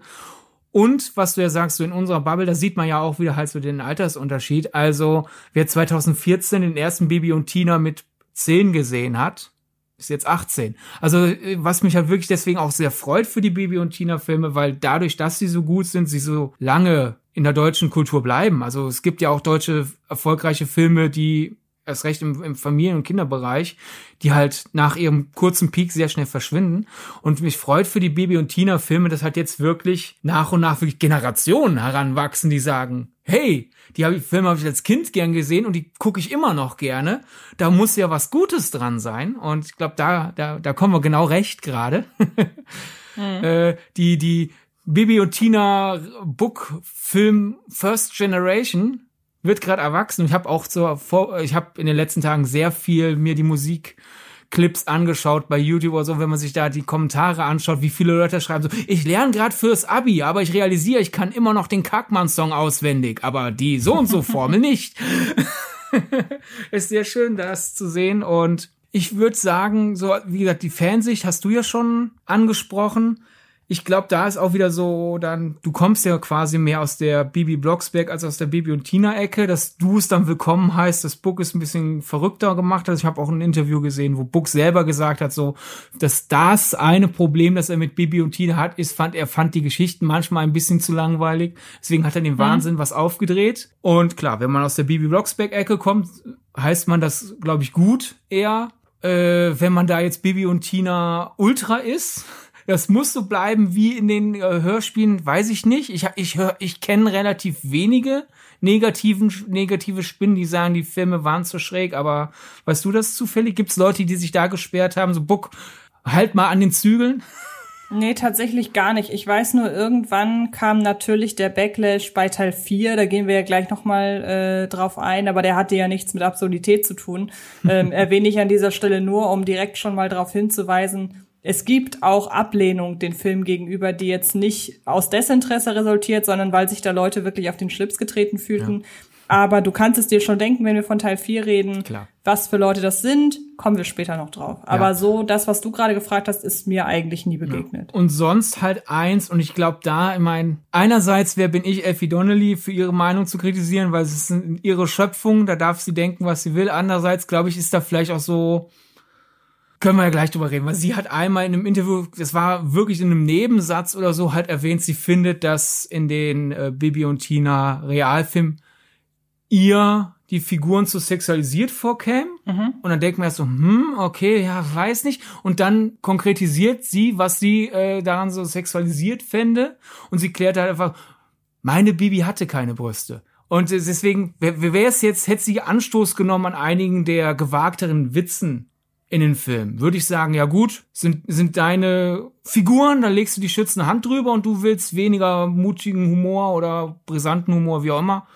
Kann ich nachvollziehen. Aber wenn man halt sagt, die Silhouetten der Darstellerinnen gefallen mir nicht, also ich, ich, ich, ich denke, das ist dann wieder so, so dieses, wenn Mädchen in der Schule nach Hause geschickt werden mit der Begründung, du lenkst die Jungs ab dann sind ja eigentlich mhm. die Jungs die Täter, weil die sich nicht auf den Unterricht, auf Unterricht konzentrieren wollen und einfach ein Mädchen mit einem freien Bauchnabel schon äh, zu ablenkend finden. Und so ein bisschen, finde ich, klingt sich diese, diese Kritik, so, man merkt zu sehr, die Darstellerinnen haben halt Formen. Also ich finde, das ist nicht mhm. sexualisieren, sondern ich mag das ja eigentlich, dass Book sie nicht in ab Teil 2 oder Teil 3 in einen Kartoffelsäcken gepackt hat, so nach Motto, wir wollen bloß nicht eure Kontur sehen. Das ist mir amerikanisch prüde. Das kommt ja, also du, du sprichst auf ein Interview an, das sie 2017 äh, der Welt gegeben hat. Da genau. hat sie das tatsächlich gesagt. Ähm, man muss dazu einmal kurz sagen, dass Elfie Donnelly, außer dass sie halt mit Bibi Blocksberg den Grundstein gelegt hat für Bibi und Tina, mit Bibi und Tina gar nichts zu tun hat. Also das sind nicht ihre äh, Geschichten, sondern sie war wirklich nur Bibi Blocksberg und Benjamin Blümchen. Ähm, aber natürlich basiert 50 Prozent der Bibi und Tina-Reihe basieren ja. aus, auf ihrer Feder. Also das kann man ja nicht leugnen. Ähm, ich finde es gut, dass, was du halt gerade schon sagst, das Beispiel mit dem Kartoffelsack. Ich meine, Detlef Book ist ja auch daran gelegen, eine trotzdem Realität Jugendlicher abzubilden, jugendlicher Mädchen und Jungs. Und das spiegelt sich ja insbesondere auch in den Songs wieder. Also wir sind ja so große Fans der Songs, weil sie die Sprache der Jugend sprechen, so blöd das klingt. und ähm, die Mädchen, natürlich musste Detlef Book da den Spagat finden zwischen wir kleiden die Mädels wie auch die Hörspielfiguren in wiedererkennbare Kleidung. Also bei Baby findet sich ja die Farbe Rot zum Beispiel wieder, bei Tina die Farbe Blau. Also so ein bisschen auch wie bei den Hörspielen. Ähm, immerhin dürfen sie ab und an mal ihre Kleidung wechseln. Aber trotzdem äh, ist das ja Kleidung, die auch Jugendliche tragen würden. Und ähm, deshalb bin ich da bei dir, dass ich weiß, was Elfie Donnelly meint. Und ähm, es ging in ihren, sagen wir so, Elfie Donnelly hat in ihren Hörspielen die Tatsache, dass sie mit einer 13-Jährigen ein pubertierendes Mädchen in den Mittelpunkt drückt, immer ausgespart. Und ähm, dass Detlef Book das nicht macht, ist, finde ich, sein gutes Recht bei der Adaption. Ja. Es ist auch ein bisschen zeitgemäß. Also ich finde, ohne dass das groß Thema wäre, einfach auch einfach eine positive Message. Einfach diese, man bekommt das ja mit, dass ja, es gibt Leute, wenn sie in der Pubertät sind, sind stolz auf die Veränderung und es gibt die, die sich dafür schämen. Hm. Und da jetzt halt einfach, ja, komm, die Konturen der, der Darstellerin haben sich verändert zwischen den Filmen und das ist vollkommen normal. Mache ich nicht zum Thema, finde ich eine schöne Botschaft, statt halt dieses, ja komm, die sind jetzt zwischen Teil 1 und Teil 4 um mehrere Jahre gealtert, aber weil wir die Kleider immer und immer enger schneidern, sieht man keine körperlichen Veränderungen. Ich finde, das hat so was Anbeschämtes, wo es nichts zu schämen gibt. Und da finde ich das eigentlich gut, was Book da macht. Und ich nenne, ich würde das nicht Sexualisierung nennen. Nee, da bin ich auf jeden Fall bei dir. Ähm, weshalb du dich so sehr auf diesen Podcast gefreut hast, dürfte ja unter anderem auch darin liegen, dass du ein sehr, sehr großer Highschool-Musical-Fan bist. Du hast es eben ja? schon anklingen lassen. Hätte ich dir früher diesen Highschool-Musical-Vergleich von Latz geknallt, hättest du dir die Filme viel früher angeguckt, dann äh, hol doch einfach mal da so ein bisschen aus, weshalb Bibi und Tina für dich so nah an den Filmen aus der Highschool-Musical-Reihe dran ist. Können wir gerne machen. Also wir, wir haben noch einige Aspekte übersprungen, aber wir, wir machen jetzt einfach das jetzt, denn wir haben ja schon gesagt, die Filme sind voller Popkulturreferenzen und warum die hier gut sind, statt halt einfach nur reingeklatscht, können wir gleich sagen. Aber so würde ich sagen, dass wir das vor allem an Teil 4 so ein bisschen festmachen, weil ja. ich glaube, es ist immer ganz gut, solche Erklärungen, weil wir ja davon ausgehen müssen, dass die meisten Leute da draußen die Filme nicht gesehen haben, ist es, glaube ich, ganz gut, die Erklärung anhand einzelner Motive dann auch direkt ja. zu erklären. Deshalb dachte ich, gehe ich jetzt mal direkt zum High School Musical Part über und dann besprechen wir insbesondere eben Teil 4, weil der ja auch in unserer Wahrnehmung noch mal ein bisschen heraussticht aus der bisherigen ja. Trilogie. Also ich würde jetzt danach noch nicht direkt zum vierten rübergehen wollen, sondern noch, bleiben wir bei den ersten dreien danach. Aber gut, wir können ja jetzt sozusagen erstmal die High School Musical Trilogie abarbeiten, denn ich finde, meine Theorie ist, und die kon konnte bisher nicht bestätigt werden, äh, sollte Detlef Book das hier hören, ist er eingeladen vorbeizukommen und äh, es entweder zu bestätigen oder als äh, oder zu dementieren. Ich glaube, er hat so heimlich mit den ersten drei Bibi und Tina Filmen so sein Remake der High School Musical Trilogie gemacht. Nicht handlungselementar, äh, aber so von Attitüde her. Der erste Teil beider Reihen ist noch der normalste. Im High School Musical geht's halt um Besetzen des Schulmusicals und es ist noch, High School Musical 1 ist noch sehr Disney Channel Original Movie, nur mit mehr Musik und ein bisschen mehr. Der Kenny Ortega nimmt ein bisschen so von seinem Camping-Stil da so rein, streut da so ein bisschen rüber und denkt, ja, reicht doch. Ich will es mir ein bisschen aufregender machen, so wie Deadlift Book, so ja, mein, es geht um ein Reinturnier, weil man halt gewinnen muss weil so ist die Story. Das ist, das ist noch ziemlich Pferdemädchenfilmig von der Story her beim ersten Bibi und Tina, aber halt, komm, die Elemente da noch rein, die Farben so ein bisschen hier so ein bisschen aufregender mache ich es mir. Dann kommt der zweite Teil. Und der zweite Teil zerrt so ein bisschen bei beiden. High School Musical 2 ist schräger als High School Musical, aber gleichzeitig versucht er dramatischer zu sein, weil so ah, die Probleme zwischen Troy und Gabriella, die sind ja so dramatisch, ha, ich will, dass du an deine Zukunft denkst. Okay, mach ich. Aber nicht so. Ich bin jetzt sauer auf dich. Und bei Bibi und Tina 2 voll verhext ist es halt auch, es ist schräger. Aber gleichzeitig wird jetzt hier ein bisschen stärker Streitereien und, und Eifersucht und Liebeprobleme und irgendwie zerrt das so ein bisschen daran. Und dann der dritte, setzt das fort. Auch noch schräger, aber auch noch dramatischer, aber dieses Mal funktioniert's. Und beim dritten, finde ich, hat das dann mit den High School Musical Referenzen vollkommen übertrieben.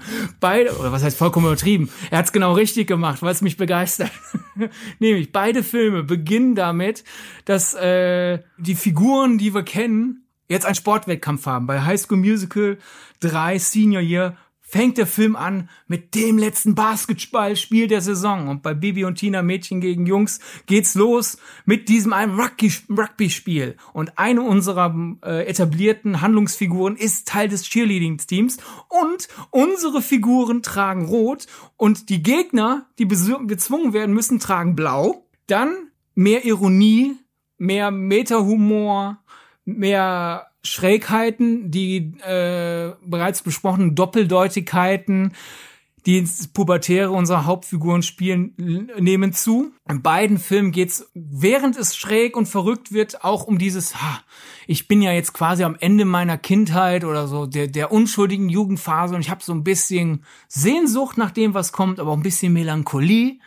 Und dann kommt der letzte Song, der das wirklich sehr stark unterstreicht, wo eigentlich dieses einerseits die Figuren singen darüber, was sie gerade für eine Lebenswende durchmachen. Es wird metareferenziell es geht quasi um wir, die Filmreihe, die jetzt endet. Klammer auf, dachten wir damals, Klammer zu, verabschieden uns bei euch, dem Publikum und äh, es war schön mit euch bis hierher und äh, haltet uns doch in Erinnerung. Mal nur weil wir jetzt, weil jetzt diese Reihe vorbei ist und eure Kindheit vorbei ist, heißt es ja nicht, dass die Erinnerungen verschwinden werden. Dann fällt der Vorhang und aus dem Vorhang heraus kommen dann noch mal die HauptdarstellerInnen und machen noch einen letzten, einen letz, eine letzte Verbeugung vor dem Publikum.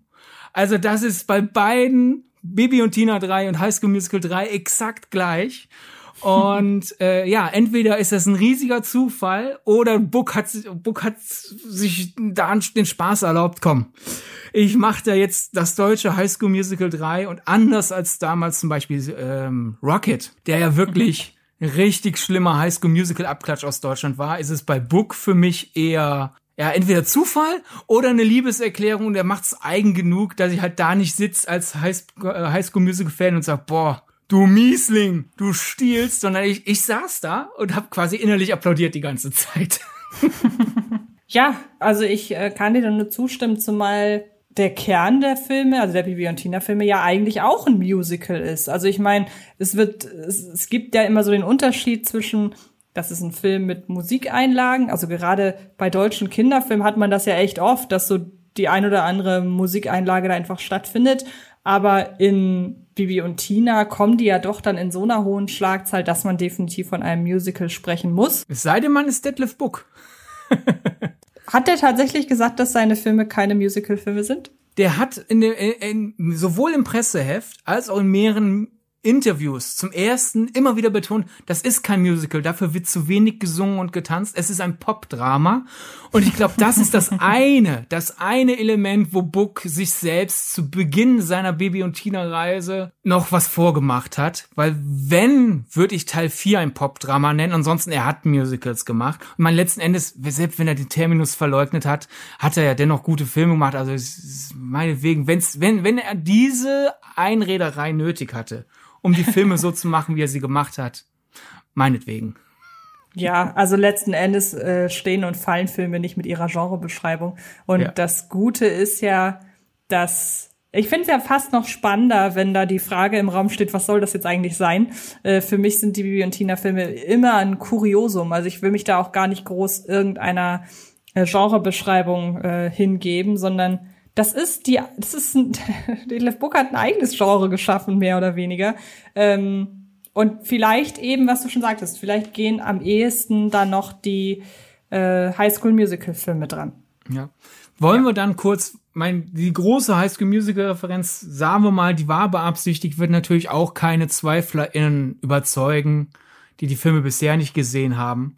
wollen wir mhm. mal kurz über das ganze Anführungszeichen Erwachsenenbonus, sowohl halt die etwas ja. gewagteren Witze als auch die ganzen Popkulturreferenzen eingehen, weil die Sache ist natürlich die, da ist ja Bibi und Tina wirklich nicht alleine auf weiter Flur. Jeder Animationsfilm, der es vor allem auf Familien oder vor allem auf Kinder abzieht, hat immer noch irgendwo sehr beliebt die 138.000. Anspielung auf der weiße Hai oder sowas. Das gibt's ja immer, aber das ist ja manchmal auch so forcierter Ballast. Oder dann hast du halt einen Film von 100 Minuten und als erwachsene Person hast du dann zweimal geschmunzelt. Was macht Book mit seinem Erwachsenenbonus in Bibi und Tina besser als andere in deinen Augen? Das finde ich super schwer. Also das Lustige ist, ich würde sagen, dass der Erwachsenenbonus bei ihm nicht darauf basiert, dass er Name-Dropping betreibt. Also ich finde gerade so, da wirst du mir auch zustimmen, weil wir das Thema in Diskussionen schon öfter mal hatten. Negativbeispiel wäre ja so, wären ja viele DreamWorks Animationsfilme, ähm, in denen dann halt einfach irgendein Filmtitel genannt wird oder irgendein Motiv aus einem Film genommen wird, es wird eingebaut, die Kinder verstehen es nicht und die Erwachsenen können sich kurz auf die Schulter klopfen, dass sie es erkennen. Und ich finde, dass Detlef Book das nicht macht. Bei ihm findet der Erwachsenenbonus eher darin statt, dass der ohnehin vorhandene Subtext seiner Filme, die auch schon für eine gewisse ältere Kinderzuschauerschaft spürbar ist, dass der für die Erwachsenen einfach noch ein bisschen, dass der da noch eine andere Wirkung hat. Also ich sag mal so, nehmen wir jetzt wirklich mal als Beispiel Teil 4, ähm, in dem ein, ja, Donald Trump-Verschnitt dabei ist, eine Mauer zu bauen. So. Den nehmen Kinder als lustig aussehenden Schurken wahr, der sich auch entsprechend schurkenhaft benimmt. Immer natürlich kindgerecht, also immer eher dieses Exaltierte und dieses Schillernde. Also Detlef Buck setzt da stark darauf, dass das der eher schillernde Bösewicht ist. Es gibt noch zwei andere negativ konnotierte Personen in Teil 4, aber da kommen wir später noch zu. Es ist halt hier so der schillernde Bösewicht, genauso wie in Teil 1 äh, der Geschäftsmann Kargmann. Die Kinder, wie gesagt, nehmen ihn als Bösewicht wahr, der böse ist, weil er das und das möchte. Aber die Erwachsenen sehen in dem Moment nicht nur die Referenz darauf, ach, das soll Donald Trump sein, sondern Book geht ja noch weiter und für die Erwachsenen veranschaulicht Book auf schillernde Weise die politischen Dimensionen. Also für Erwachsene hat der Film plötzlich politische Dimensionen, die fast schon so ein bisschen Saturday Night Live Qualitäten haben. Dieser absurde Witz da drin, den verstehen Kinder ja gar nicht. Aber trotzdem haben die Kinder in dem Moment keine Wissenslücke, beziehungsweise für sie steht die Referenz dann nicht im luftleeren Raum da. Und das finde ich gut, weil wenn man zum Beispiel bei irgendeinem DreamWorks-Film ist, wo dann kurz auf, keine Ahnung, um einen Filmtitel zu nennen, auf Titanic hingewiesen wird und dann sitzen die Kids davor und denken sich, warum haben die denn jetzt gerade die und die Geste gemacht? Warum haben die jetzt gerade das und das gesagt? Das hat Book halt eben nicht, sondern Book gibt den erwachsenen Subtext als als Bonus, aber auf einer anderen Ebene und lässt dabei die Kinderfilmebene unangetastet. Ich glaube, dass das ganz gut passt. Ja, ich glaube, vor allem der Punkt gegen Schluss ist mir sehr wichtig. Du hast am Anfang ja gesagt, er betreibt kein Name-Dropping. Würde ich widersprechen, weil zum Beispiel allein im dritten Teil nennt er eine Figur François Truffaut. Und diese Figur weist darauf hin, der Enkel zu sein von François Truffaut und nennt als Beispiel für François Truffauts Filmschaffen Jules und Jim. Also da haben wir ja wirklich Name-Dropping. Ja gut, das stimmt. Par excellence. Das Name-Dropping findet da ja dann trotzdem in einem erklärenden in einem erklärenden Rahmen ja. statt. Also Kinder, die François Truffaut nicht kennen, wissen dann trotzdem, okay, das ist in diesem Kosmos ein Filmemacher. Genau, ja, darauf wollte ich hinaus. Bei ihm ist es, ist dann rund ums Name-Dropping noch mehr, so dass das Name-Dropping nicht diese negative hohle Funktion hat, die man gerne mit Name-Dropping assoziiert. Weil ich finde, auf wenn Book und halt auch Bettina Burger-Ding, die haben wir ja bisher nicht genannt, die Autorin der Filme. Die wird ja, ja generell, alle reden immer von dem Bookfilm, Bookfilm, Bookfilm. Da, da ist auch noch eine, eine Frau in einer wichtigen kreativen Position. Mhm. Jedenfalls, was die treiben, ist halt manchmal äh, dieses sehr schöne, ähm, ich, ich hab's für mich neu als, als Terminus dafür erfunden, Geschmacksbrotkrumen streuen. So nach dem Motto, mhm. wenn du das magst und den Begriff gehört das bei uns und da so bekommst du vielleicht Lust. Also kann es halt sein, dass dann wirklich nach äh, Mädchen gegen Jungs ein Kind fragt, wer ist denn jetzt François Truffaut? Und wenn dieses Kind Glück hat, eine filmisch gebildete, erziehungsberechtigte Person im Umfeld zu haben oder ein älteres Geschwisternteil oder sowas, dann wurde da jetzt Neugier gestreut und dann ja auch noch klugerweise im damals gedachten letzten Teil, wir verabschieden euch jetzt ins Erwachsensein. So nach dem Motto, in meinen Augen ist da die Intention vom Book, so, mit Bibi und Tina ist Schluss, Hiernach guckst du dir ein paar François Truffaut-Filme an.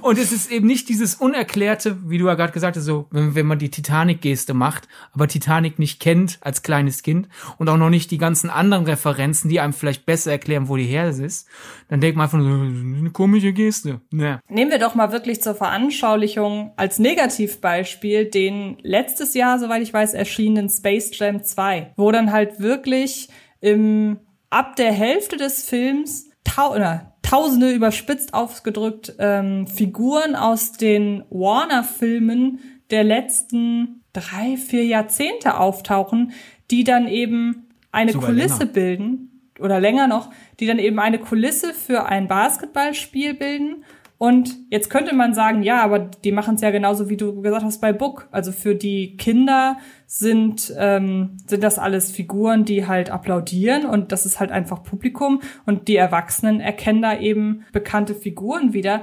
Aber die Kamera ist in dem Film die ganze Zeit so präsent auf den Figuren am Rand. Also teilweise hat man da ja das Gefühl, die sind mehr daran interessiert, das Publikum zu zeigen, als das, was auf dem Spielfilm, äh, auf dem, auf dem Spielfilm, äh, auf dem Spielfeld, Herrgott, äh, stattfindet.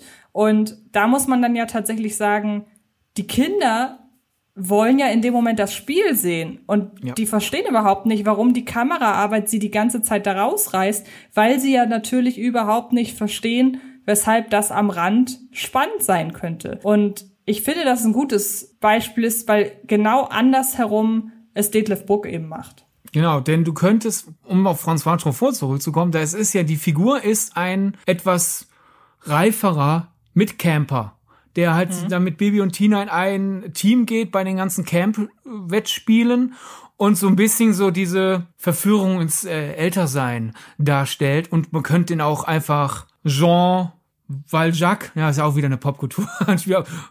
Jean de Messier, ist auch wieder irgendwie in irgendeinem französischen Namen geben und Ende.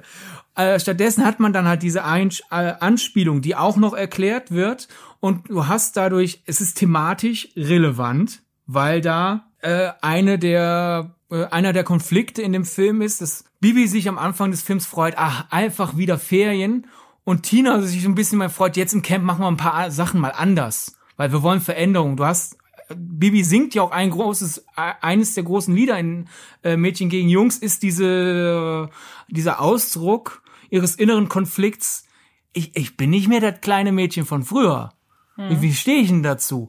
Und da dann halt jetzt einen Erwachsenen, eine Erwachsenen-Anspielung auf einen wichtigen französischen Filmemacher reinzupacken, den dann noch so dann auch noch zu erklären und somit wirklich die Tür zu öffnen den Kindern, finde ich sehr schön. Und François Truffaut ist ja wenigstens auch noch ganz klug gewählt, ist ja jetzt nicht einfach irgendein französischer äh, Filmschaffender, der viel, äh, viele tolle Filme gemacht hat, sondern er war ja auch lange Zeit Präsident der SOS Kinderdörfer. Also hat man wenigstens irgendjemanden genommen, der so eine Verbindung zum Thema hat. Ja. Und äh, generell, wenn abseits dieses Name-Droppings ist es halt wenn in den Book-Filmen die Popkulturreferenzen vorkommen, dann sind die halt nicht der reine Selbstzweck. Zum Beispiel in den ersten beiden Filmen kommt es mal vor, dass der Score so Ennio Morricone Western-Musik imitiert. So richtig schön so mit, mit, nicht nur mit einem Bein, bis schon mit eineinhalb Beinen bei einer Sergio Leone-Referenz.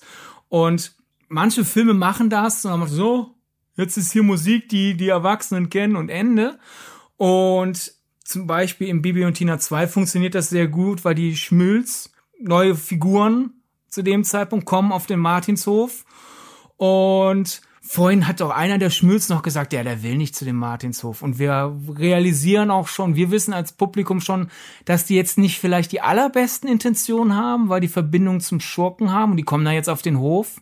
Und Frau Martin guckt die zweifelnd an und die Kinder, die, die, die Schmülz gucken aber total zielsicher, also wir sind jetzt hier, wir machen jetzt was und dadurch kommt, dann kommt diese Spannungsmusik. Und wenn du Morricone und Leone nicht kennst, als Kind hast du halt einfach nur auf einmal in diesem Film diese Spannungsmusik. Was wird denn jetzt passieren? Ne? Ist jetzt hier Ärger im Ammarsch?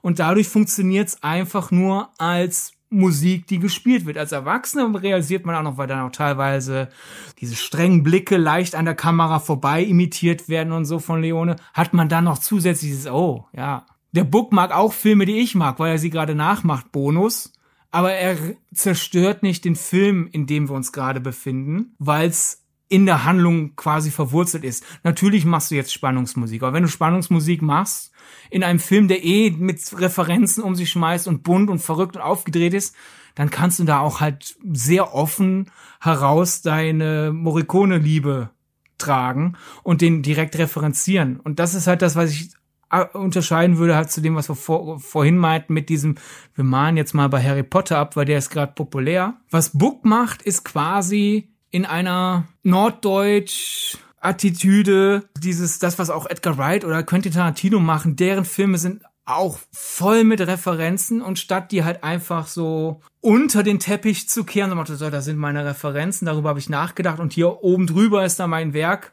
packen die die ja stolz quasi auf den Kaminsims und machen dann aber ihr eigenes Ding draus. Und wenn man die Referenz nicht versteht, funktioniert es dennoch. Und wenn man die Referenz versteht, hat man da so quasi eine, eine Checklist, bis sie so, stimmt, das sollte ich mal wieder gucken. Und da, da habe ich zum Beispiel noch eine Lücke oder so. Und es ist, es ist halt kein Abpausen, es ist ein Remix quasi. Und das ist eine eigene Welt, die, zu der ich dann ein bisschen mehr Respekt habe, als einfach Hoffentlich realisiert niemand, dass ich abgeschrieben habe. Anders gesagt, wenn du die Referenzen nicht verstehst, bleibt noch immer die inspirierte Eigenleistung über. Und das ist der relevante Unterschied. Ich habe das zum Beispiel selbst bei Karkmann realisiert. Da sind wir nicht bei Kategorie, ich hätte die Referenz verstehen können, hab sie aber nicht verstanden, hab dennoch großen Spaß dran. Was ich gerade ganz interessant fand, war, dass du das mit der Musik angesprochen hast wo dann für mich wieder auftauchte, und du hast am Anfang erzählt, dass er einen Western machen wollte. Das ja. heißt, da ist eben auch nicht der Gedanke, was kann ich referenzieren, um die Szene aufzuwerten, sondern ich werte eine Szene auf mit etwas, was zufällig eine Referenz ist. Und ich glaube, dass das auch noch ja. sehr spürbar ist in den Bookfilmen. Es ist quasi eine Fußnote, so nach Motto, ich, ich genau. hätte ja gern Western gemacht, kann ich in Deutschland nicht, aber deswegen, weil ich einen Western machen wollte, bin ich hier gelandet, also ist da jetzt diese Musikanspielung als Fußnote drin. Genau, genau. Bei, bei, bei Kackmann, da ist nämlich, äh, dass, dass das ja alles wie in Teil 1 auftritt, eine Goldfinger-Referenz unter anderem ist, es sollte sich beim Look. Und spätestens bei seinem Song.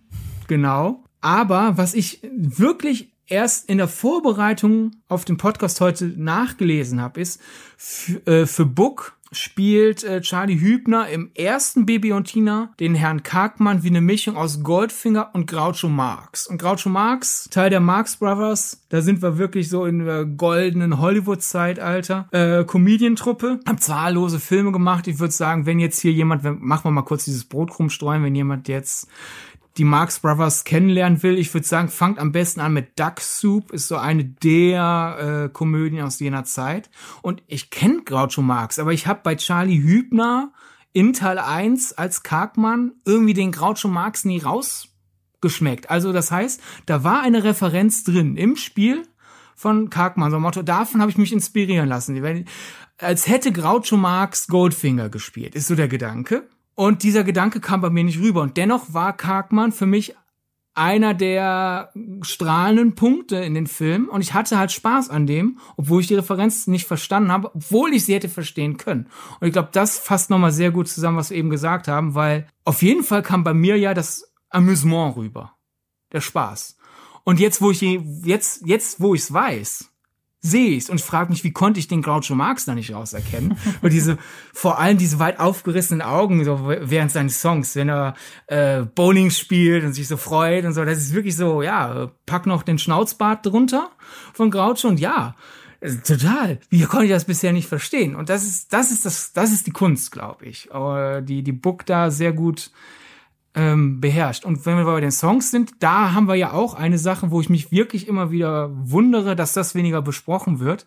Ich würde sagen, knapp die Hälfte der Songs in dem Bibi und Tina Film ist ja auch schon so mit einem Bein in der Parodie, als dass die sehr nah an irgendwelchen anderen Songs sind. Und das wird wenig besprochen. Zumindest beim Kargmann-Song stimme ich dir zu. Auch bei der inhaltlichen, also auch beim In bei der inhaltlichen Komponente Ansonsten musst du mir das jetzt aber mal erklären, glaube ich.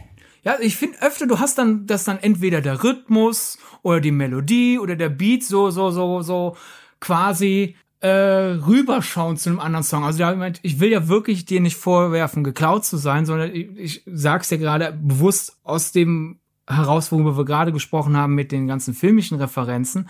Einfach so dieses, das ist, das ist kurz vor, es ist eine Parodie von Song so und so. Zum Beispiel äh, während des Reitturniers im ersten Teil dieses alles geht, alles geht, I know I can so, I run so schnell ich kann. Mhm. Der ist sehr nah an diesem Saplam pour moi. Der kommt in so vielen Filmen vor, dieser so ein bisschen so Parody Punks, Punk-Song, so Hilfe, die Amis kommen, Eurotrip oder was dir, äh, der kommt sehr gerne mal in Florida-Matzen vor wenn okay. Klaas mal wieder durch die Weltgeschichte reist und alles kaputt macht, so am Ende einer, einer Sommer- oder Winterpause, ist der Song gern dabei. Und ich finde den Beat in 98 Prozent von Greta Muller, der ist sehr nah an diesem Run Boy Run Song. Ja, das stimmt. Das recht. Ja? Und es, da sind wir halt auch wieder so bei dieses, es ist so familiär genug, dass man, wenn man die Songs kennt, denkt, ach, bekommt er so als ältere Person, die dann diese Songs vielleicht schon kennen könnte, oh, die kennen den auch. Und es mhm. ist aber gleichzeitig so weit genug weg, dass es immer noch ein eigenes Werk bleibt. Verstehst du? Das ist meine These ja, ja, zu, zu, zu der Rumklauber, Anführungszeichen Klauberei bei dem Bibi und Tina Film. Hast du vielleicht noch ein paar Lieblingsreferenzen, bevor wir dann gleich in Richtung Teil 4 gehen? Uff, Lieblingsreferenzen. könnte ich dir jetzt gar nicht so unbedingt aus dem Ärmel schütteln, weil ich mich eher bei Bibi und Tina darüber freue, wenn sie da sind, als dass sich jetzt irgendwie eine besonders in, also sagen wir so, es sind nicht unbedingt, ich kann dir jetzt nicht spontan ganz viele Referenzen präsentieren. Ich könnte dir jetzt eher Momente nennen, die mir emotional sehr in Erinnerung geblieben sind. Aber die Referenzen, ich glaube, die deutlichste ist natürlich der Hinweis auf Donald Trump. Und da finde ich es nach wie vor immer beeindruckend, wie sie das hinbekommen, den Schurken auch als Nicht-Trump-Parodie funktionieren zu lassen. Das geht ja damit rein, was wir eben schon gesagt haben. Ähm, deshalb würde ich jetzt einfach mal ihn wählen, einfach aus. Ja. Äh, oder irgendwelche anderen so buckige Verrücktheiten. Zum Beispiel, wir haben ja vorgestern oder so äh, über auch in Teil 2 diese kurze, einfach nur Establishing-Shot von der Schmüll-Familie, wo dann einer der Jungen auf freiem Feld in einem Bett liegt einen Comic liest mit einem total gelangweilten Au Gesichtsausdruck, aber der Comic heißt Flashed. Also halt begeistert, ne? Mit, de mit der Mentalität liest der Flash. Also vielleicht gibt's da in der Richtung was. Sonst kann ich ja noch, äh, einfach weil ich ja gerade bei Mavi Herbigers äh, Kommissarin war, Greta Müller, die läuft ja rum während ihres tollen Songs, 98 Prozent. Ich finde, das ist der beste in Teil 2. In so, die hat eine Mia Wallace aus Pulp Fiction Frisur, diesen schwarzen Bob. Mhm. Und hat aber eine Klamotte, dieses komplett schwarze Klamotte, aber mit einem gelben Streifen, was ja quasi das invertierte Element ist von dem gelben Anzug mit dem schwarzen Streifen, ja. der ja erst von Bruce Lee bekannt gemacht wurde und dann halt von Yuma Thurman als äh, Braut in Kill Bill. Also mhm. so, da ist man für einen Song über läuft eine Figur einfach rum wie quasi Best of Yuma Thurman. und da ja. sie ja aber halt in dem Song gerade beweist, dass sie halt eine starke Frau ist, die jetzt diesen Fall lösen wird und sie wird nicht locker lassen, passt. Es ist jetzt nicht einfach nur so, wir packen die mal kurz in Juma Firmenklamotten. Hier, Erwachsene, seid kurz happy, sondern es kommt dann ja noch ein guter Song drumherum und so alles und dadurch ist es nicht Stopp, Film hält an, Referenz, sondern es ist einfach ein schönes, schönes kleines Momentchen eines Boni. Ja, das stimmt. Der ja auch, wenn er nicht als Bonus wahrgenommen wird, eben wieder von den Kindern, halt einfach, es ist halt einfach ihr Outfit, ihr Aussehen, ja. fertig. Und das ist ja immer das Schöne. Wo wir jetzt genau, und eventuell dann irgendwann als Kind, man so, so habe ich ja auch vieles. Die Simpsons sind ja auch vor allem äh, in den ersten paar Staffeln voll mit Popkulturreferenzen und viele Meisterwerke der Filmkunst, die ich als sechs, sieben Jahre Knirps natürlich nicht gesehen habe, weil es dann teilweise auch sogar zwölf, sechzehn oder manchmal sogar 18 sind. Es gab eine lange, lange Strecke in meinem Leben, wo ich plötzlich immer wieder mal so, da haben die Simpsons das her, darauf haben die einen hingewiesen. Und ich glaube, mhm. es wird sehr vielen jetzt dann mit Bibi und Tina gehen, sondern das ist doch aus Bibi und Tina. Beziehungsweise Bibi und Tina hat das daher, wie schön. Und da finde ich es auch wieder schade, dass da Ankreiden der deutschen Berichterstattung über den Bibi und Tina Film, weil was ich ja auch dann lange gemacht habe in meinen jungen Jahren, so nach dem Motto, ich bin raus aus dem Familienfilm und jetzt will ich mal die weite, weite Welt des Films kennenlernen. Wann immer ich einen Film gesehen habe, habe ich danach nachgeschlagen, zum Beispiel auf der IMD, IMDb gibt's ja die Referenzentabelle. Mhm. Kann man einfach schauen, Connections und dann klar steht, ist eine Adaption oder ein Remake von, aber auch spielt an auf. Und dann mhm. so, ah, okay, okay, okay. Und eigentlich müsste man das mit Bibi und Tina auch machen. Gibt's aber nicht. Es ist sehr schwer. Also auf der IMDb sowieso nicht. Da ist einfach nur so Bibi und Tina 2 ist eine Fortsetzung von Bibi und Tina. Und der wurde fortgesetzt in Bibi, Tina 3 und 4. Äh, aber auch so generell, wenn man so schaut, ich habe mal versucht, die Kritiken ein bisschen zu überfliegen aus jener Zeit. Selbst auch die positiven, da wird sehr selten auf solche Details eingegangen, wo da denke mhm. ich mir halt so, ja gut, wie da macht, da, da streut Bruck schon so viele Brotkrumen, aber die Kinder brauchen ja jemanden, der hilft oder die hilft, diese Brotkrumen aufzuheben. Und da wurde für, mein, für meine Verhältnisse sehr wenig gemacht. Also ich finde ja zum Beispiel das, äh, das Farbdesign ab Teil 2 sehr Jacques Demis, wenn die ja einmal durch diese Stadt laufen und so Werbung zu machen für den Martinshof, das ist so stark aufgedreht, da war ich gedanklich bei Regenschirme von Cherbourg, was dann in Teil 3, wir sogar, da, da sind Sonnenschirme, die mich sehr an die Regenschirme aus Cherbourg erinnern und so. Und wie soll ein Kind denn nach Bibi und Tina auf die Idee kommen, ich guck mir jetzt den Film an, wenn es denen niemand sagt? Weil wenn man es sagt, ist dann die Begeisterung sofort da. Und das ist schade. Also Leute, wir, wir hätten jahrelang noch mehr Kinder auf so viele Filme bringen können und jetzt müssen wir erst ankommen. Und jetzt so mit diesem Podcast da diese Arbeit leisten. Das, ja. das ist gemein. Warum überlasst ja. ihr uns die ganze Arbeit?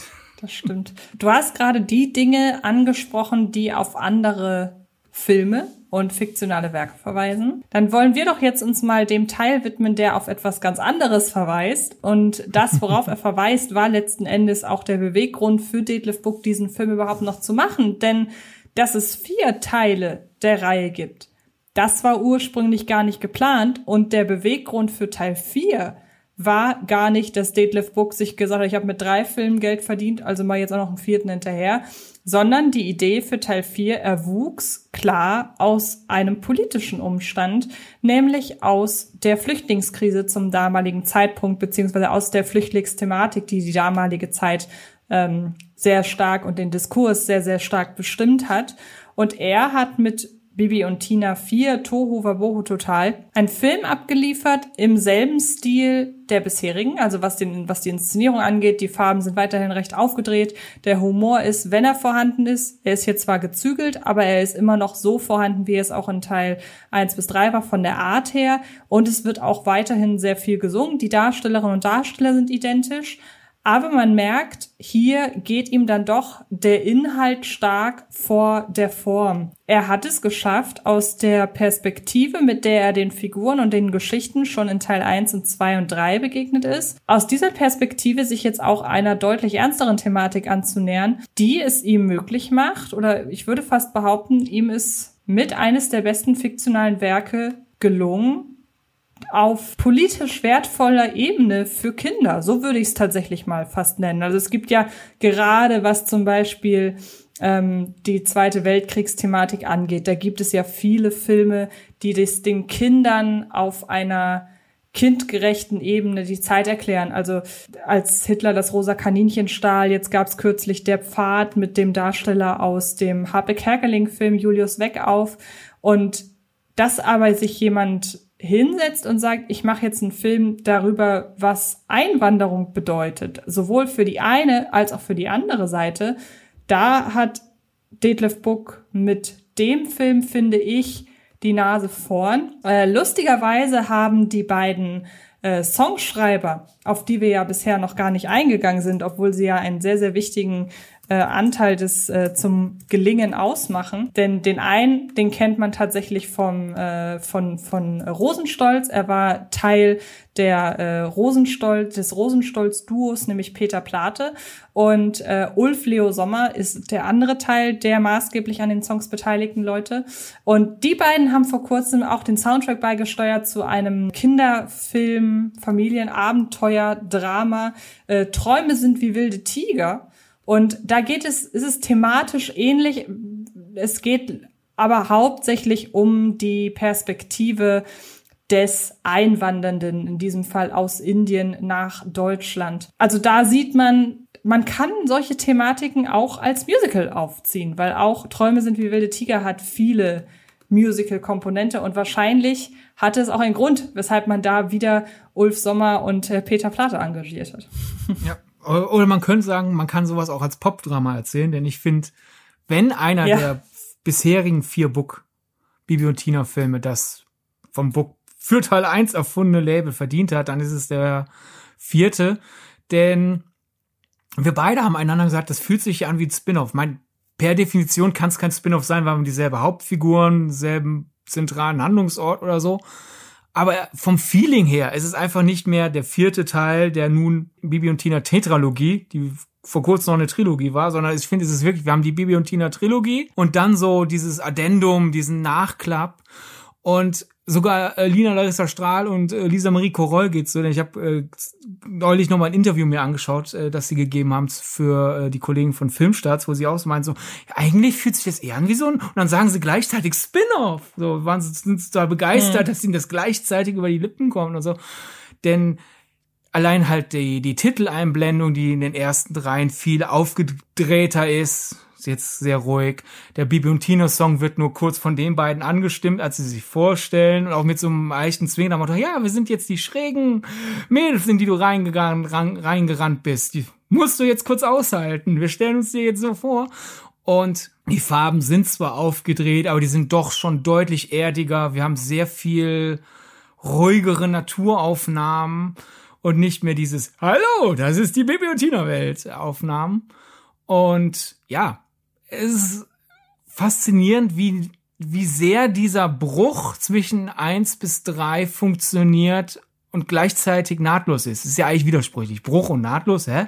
Aber es ist ein richtig guter Übergang von eins bis drei auf vier Und es geht halt für diejenigen, die den noch nicht kennen, Bibi und Tina begegnen einer Person, gibt sich anfangs noch als Junge aus, äh, äh nennt sich Aladdin, heißt aber in Wahrheit Adea und behauptet, aus Syrien gerade geflüchtet zu sein, wie zu dem Zeitpunkt sehr viele. Sie begegnen dann noch zwei weiteren äh, syrischen Flüchtlingskindern und die finden den vermeintlichen Aladdin irgendwie seltsam, so der, der wirkt irgendwie nicht authentisch, der kennt, der kennt die Orte nicht, von denen er behauptet, wo er herkommt.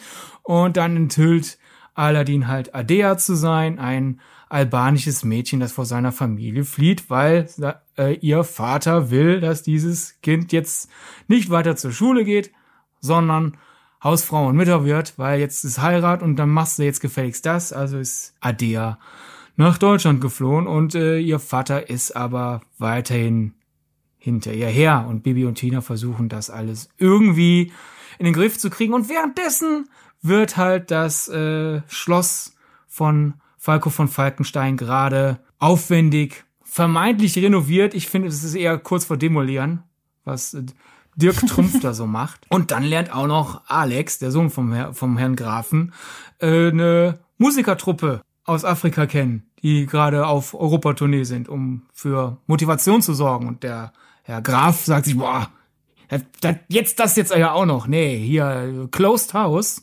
Und Alex setzt sich ein für ein Open House. Also wirklich einmal quer durch die politische, durch die Tagespolitik von damals. Und es ist traurig, dass jetzt halt fünf Jahre später der Film wieder genauso aktuell ist wie damals. Schon wieder sind Familien auf der Flucht nach Deutschland aus einem kriegerischen Gebiet. Welt ist nicht besser geworden seither. Ja, weshalb es mich übrigens ein bisschen wundert tatsächlich, dass der Film jetzt nicht doch häufiger mal im öffentlich-rechtlichen Fernsehen gespielt wird. Weil ähm, da ist man dann ja doch relativ schnell dann irgendwie dabei, sein Programm zu ändern. Und jetzt mal wirklich zu sagen, warum programmieren wir jetzt nicht ab sofort jeden Samstag oder Sonntag im Nachmittagsprogramm den Film? Also ich finde, das ist jetzt, da muss eigentlich nur die richtige äh, Person in der Programmplanung sitzen, weil ich nicht finde, dass das jetzt ein typischer Anche-Vorschlag ja. ist, sondern ein sehr nachvollz oder ein, ein durchaus naheliegender, auch anhand dessen, wie denn die öffentlich-rechtlichen funktionieren. Also es ist ja jetzt, ich finde, ich finde es nicht abwegig, das so zu machen. Ja, eigentlich schon.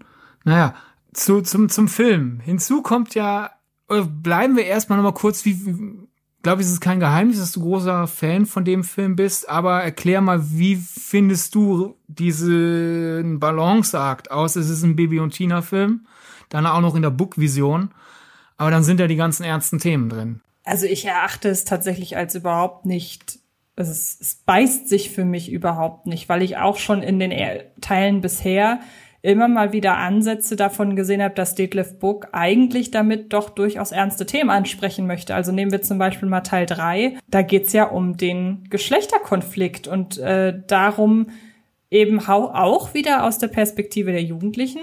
Ähm, aber es geht darum, was macht Mädchensein aus, was macht Jungssein aus, warum mach, werden da Unterschiede gemacht? Warum müssen wir uns duellieren? Haben wir nicht auch genug Gemeinsamkeiten? Also ich finde, dass er da immer schon sich nicht gescheut hat, auch ernste Themen anzusprechen. Natürlich, gerade so in den ersten ein, zwei Teilen waren das dann auch immer so nach der, ich sag mal, Reiterfilm, Abenteuer, Blaupause entstandene Schwerpunkte wie wer gewinnt das große Turnier oder wir müssen ein, wir müssen einem Schurken das Handwerk legen, wir müssen einen auf einen Fohlen aufpassen, bla blub. Also das hat er ja auch gemacht, aber er hat sich immer die Zeit genommen, auch ernste Themen anzusprechen und dass er dann nun mal jetzt in Teil 4 die ernsten Themen vor alles andere stellt und das aber auch noch so offensiv macht, das hat mich hat mir hat mir sehr imponiert, weil viele sich vornehmlich an junge, an ein junges Publikum richtende Filme,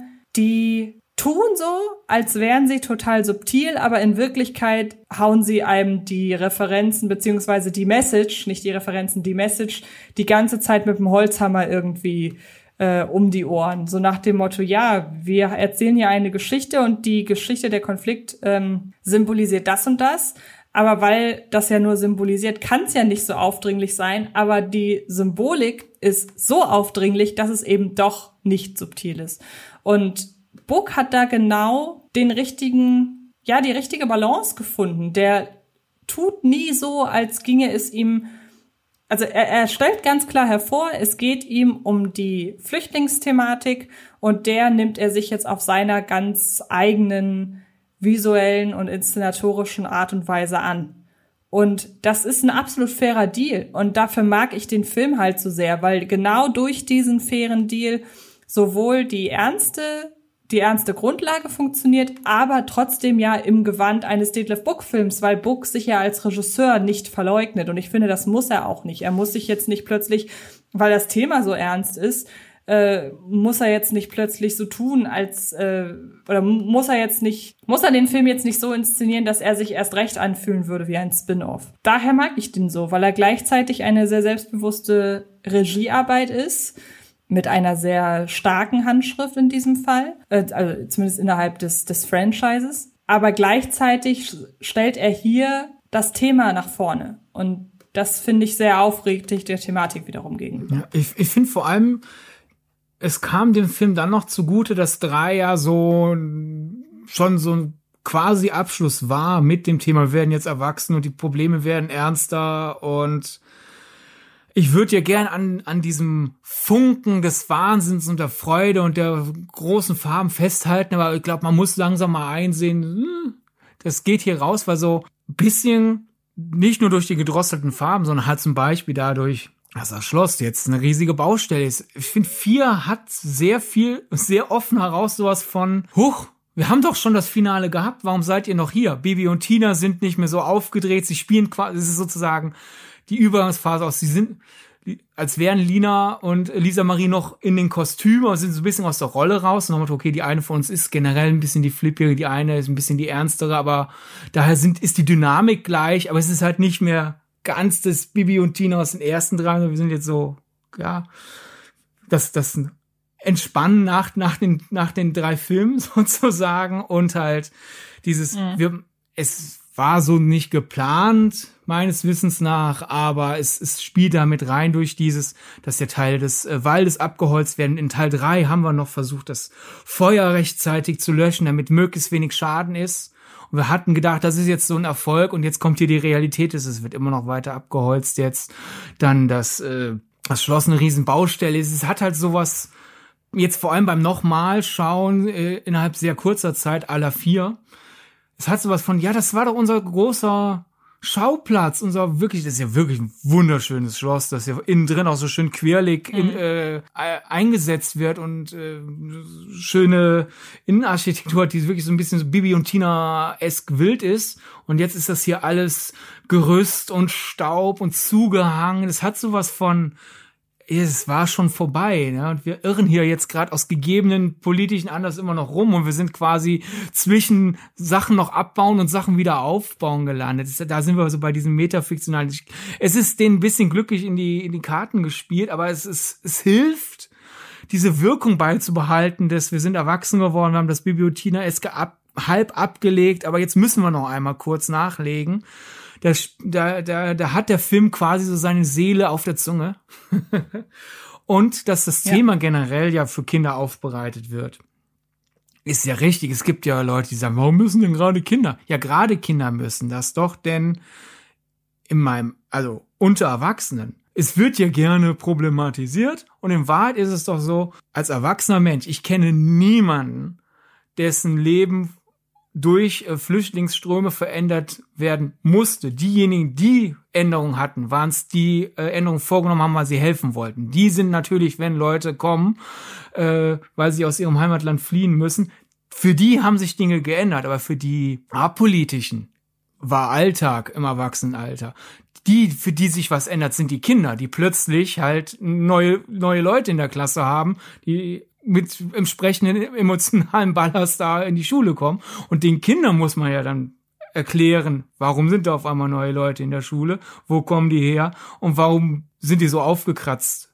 Was, was, ist, was ist deren Problem? Ne? Oh, das ist deren Problem. Das tut mir aber leid für die. Also gerade Kinder brauchten diesen Film und äh, die Erwachsenen, die sagen, äh, was soll das Thema, die, die haben eigentlich, die können sich am entspannendsten zurücklegen eigentlich. Ja, und das ist auch übrigens das, was ich vorhin meinte, ähm, als es darum ging, inwiefern denn die Bibi und Tina Filme Gegenwind erhalten hätten. Und ähm, es gab eine Zeit, ich check tatsächlich gerade, wie es aktuell um äh, diesen Zustand aussieht, aber es gab eine Zeit, in der zum Beispiel die ähm, Bibi und Tina Rezensionen auf Amazon in denen da wirklich sehr, sehr viele Null-Sterne, äh, ne, beziehungsweise Null gibt's nicht, aber ähm, ein-Sterne-Bewertungen äh, dominiert haben. Und ich sehe auch jetzt zu diesem Zeitpunkt, dass tatsächlich die die Bewertung mit den meisten Stimmen, also man kann ja ab, äh, man kann ja abstimmen, ist eine Rezension nützlich oder nicht. Und die mit den meisten nützlich Stimmen ist tatsächlich eine Ein-Sterne-Bewertung. Und das gilt auch für die zweite, für die dritte, für die vierte. Ähm, und alle, ja, auf der ersten Seite der hilfreichen Rezensionen sind zwei positive und der Rest negative mit Überschreibungen wie Propagandafilm allererster Güte oder hat nichts mit Bibi und Tina zu tun, Politik pur. Absolut schlecht, der schlechteste Teil Propagand propagandistisches Filmgut ohne Wert, wahrscheinlich staatlich gefördert. Also da sieht man dann plötzlich, den Backlash. Staatlich gefördert stimmt ja sogar, aber das ist fast jeder deutscher Film. Ja, wollte ich gerade sagen. Ähm, also man sieht da auf jeden Fall, okay, ähm, es gab da den Backlash, aber ich behaupte selbst einen, also da dürften selbst die Kreativen, denen dürfte das entweder gar nicht erst nach, nahegegangen sein oder genau im ja. Gegenteil. Es dürfte sie ja. bestärkt haben darin, dass sie hier das was richtig ja. gemacht haben. Weil wenn man sich die Rezension durchliest, dann weiß man, wo diese negativen. Ich finde auch die Entstehungsgeschichte interessant, weil wie gesagt, Book, ich meine, es gibt zwar Interviews während der Promophase zu drei, wo er so ein bisschen so scheu nach Motto, ja, vielleicht wird es ja einen vierten geben. Wahrscheinlich halt in das typische, typische Promo-Mentalität, so dieses, hey, wollen ja den Leuten die nicht, äh, wir wollen ja nicht äh, zu deutlich Türen schließen, aber dominiert hat in Books Kommunikation rund um drei, das ist das Finale. Dazu passt ja auch, wie der Film strukturiert ist, wie er quasi den Vorhang schließt vor Bibis und Tinas Kindheit. Und dann, als es losging mit vier, zum Beispiel allein, dass der Trailer, dass im Trailer die Stimme des Regisseurs sagt, aus gegebenen, aus gegebenen Anlass ja. sind sie zurück, hat zeigt ja wirklich gezeigt, da war dieses, oh, Mist, aufgrund dieses Themas, ich kann die Füße nicht stillhalten. Und hm. auch interessant ist so, weil wie das Erwachsenwerden die Filme begleitet ist, das Bonusmaterial auf den Blu-rays wird immer erwachsener. Ich meine, ich finde generell schon löblich, dass es hinter den Kulissen Berichte selbst schon bei Teil 1 gibt, weil ich mag es nicht, wenn Kinderfilme so tun, als wäre das alles echt. Ich hasse zum Beispiel den Audiokommentar von Santa Claus 2, der so tut, als wäre das eine Dokumentation, wo der Weihnachtsmann kurz so freundlich war, ein Filmteam vorbeizulassen. Ne, es wird ja auch nie der Name Tim Allen oder so genannt, sondern der Weihnachtsmann hat dieses und jenes. Ich, ich, finde das bescheuert. Also wer, wer alt genug ist, sich für hinter den Kulissen Material zu interessieren, der bricht auch nicht zusammen, wenn man halt sagt, dass das halt Fiktion ist. Also bei Bibi und Tina schon bei Teil 1 gibt's halt Infos, wie ein Film gedreht wird. Aber es wächst und wächst von so einem Kika-Bericht nach dem Motto, ja, so entsteht ein Film, immer mehr zu, so, wir hauen jetzt ja unsere Fakten auf den Tisch und bei vier erzählt dann halt zum Beispiel halt dann die Bettina Burger Ding, dass äh, der erste Gedanke halt war, gut, wir können da nicht tatenlos zusehen, wir müssen da was zu machen, aber was? Und das sehr früh erstmal noch der Gedanke da, wirklich die syrische Einwanderungswelle zu thematisieren als zentralen Punkt von Tova Bo total, aber dass man da dann eher so im Schreibprozess festgestellt hat, das funktioniert im Bibi und Tina Universum, wenn es der Fokus ist, schwer, weil die Leute fliehen vor einem Krieg. Das ist ein unschönes mhm. Thema, wenn man halt nebenher sagt, wir fliehen vor einem Krieg und, und dann ist das Problem dann für die beiden Jungs, oh, da ist jetzt hier eine, die uns nachahmt und wir, wegen ihr glaubt uns niemand, dass wir auch einen Grund haben, weil wenn die lügt, lügen wir doch auch, dann kann man das hier abhandeln. Deren Konflikt in Bibi und Tina Tovabo total ist, wir wollen, dass man uns glaubt wären sie der Fokus wert, das, das zentrale Problem, hey, unser Heimatland wird gerade zerstört. Äh, wie, wie wollen wir dieses Problem lösen? Können wir nicht. Ne? Bibi kann da jetzt nicht hinfliegen und den Krieg wegzaubern. Daher war klar, so das ist erstens zu tagespolitisch, weil die wollten halt einen Film, der dennoch halt auch zukünftig Kinder inspirieren kann oder auch Eltern inspirieren kann, einfach moralisch sauber zu denken. Aber halt auch dieses, oh, das ist ein unlösbares Problem. Das ist, ah, wie wollen wir das machen? Dadurch wird das so ein bisschen an den Rand gedrängt und dadurch wird das Problem äh, von Adea erschaffen, weil Punkt eins, was äh, Bettina Burgering sagt, ist, ja, das Traurige ist ja, wenn man es nur ein bisschen umschreibt, muss man kein eingewandertes Kind sein, sondern es gibt so viele Familien, wo das Mädchen immer noch in dem, in, dem Zeitalter, in dem wir uns befinden, irgendwann so von Eltern zu hören bekommt, du hattest jetzt genug Schulbildung. Du bist ja eh nur Hausfrau und Mutter. Und daher hat man sich für diesen Konflikt entschieden. Einerseits hat dieses Vater will nicht, dass ich zur Schule gehe, weil ich ein Mädchen bin, weil da sich hier auch traurigerweise deutsche Mädchen mit identifizieren können. Wo das eingreift, unterscheidet sich ein bisschen natürlich von Familie zu Familie. Also ich glaube, in Deutschland gibt es zum Glück wenig Familien, die nach der Grundschule schon sagen, Schluss.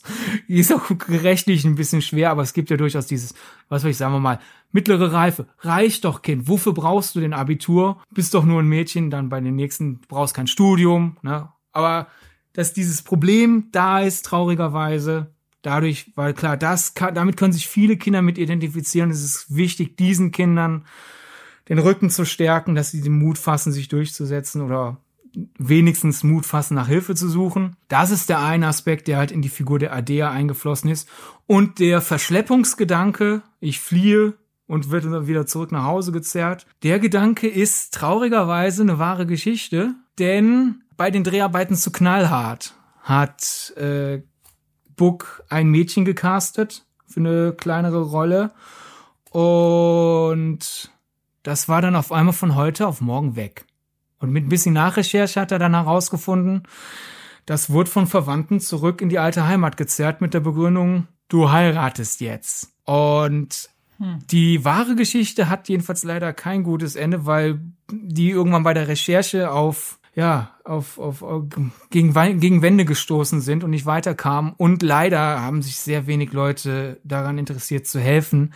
Laut Book haben sich zum Beispiel die Lehrer des Mädchens geweigert zu helfen mit der Begründung, das ist eine Familienangelegenheit, da mischt man sich nicht ein. Mhm. Und ich glaube, dadurch merkt man nochmal, wenn man das weiß und sich den Film danach nochmal anschaut, wirklich so dieses Herzblut vom Book, wenn ich die Realität nicht schöner machen kann, will ich wenigstens in der Fiktion dieses Unrecht gerade biegen.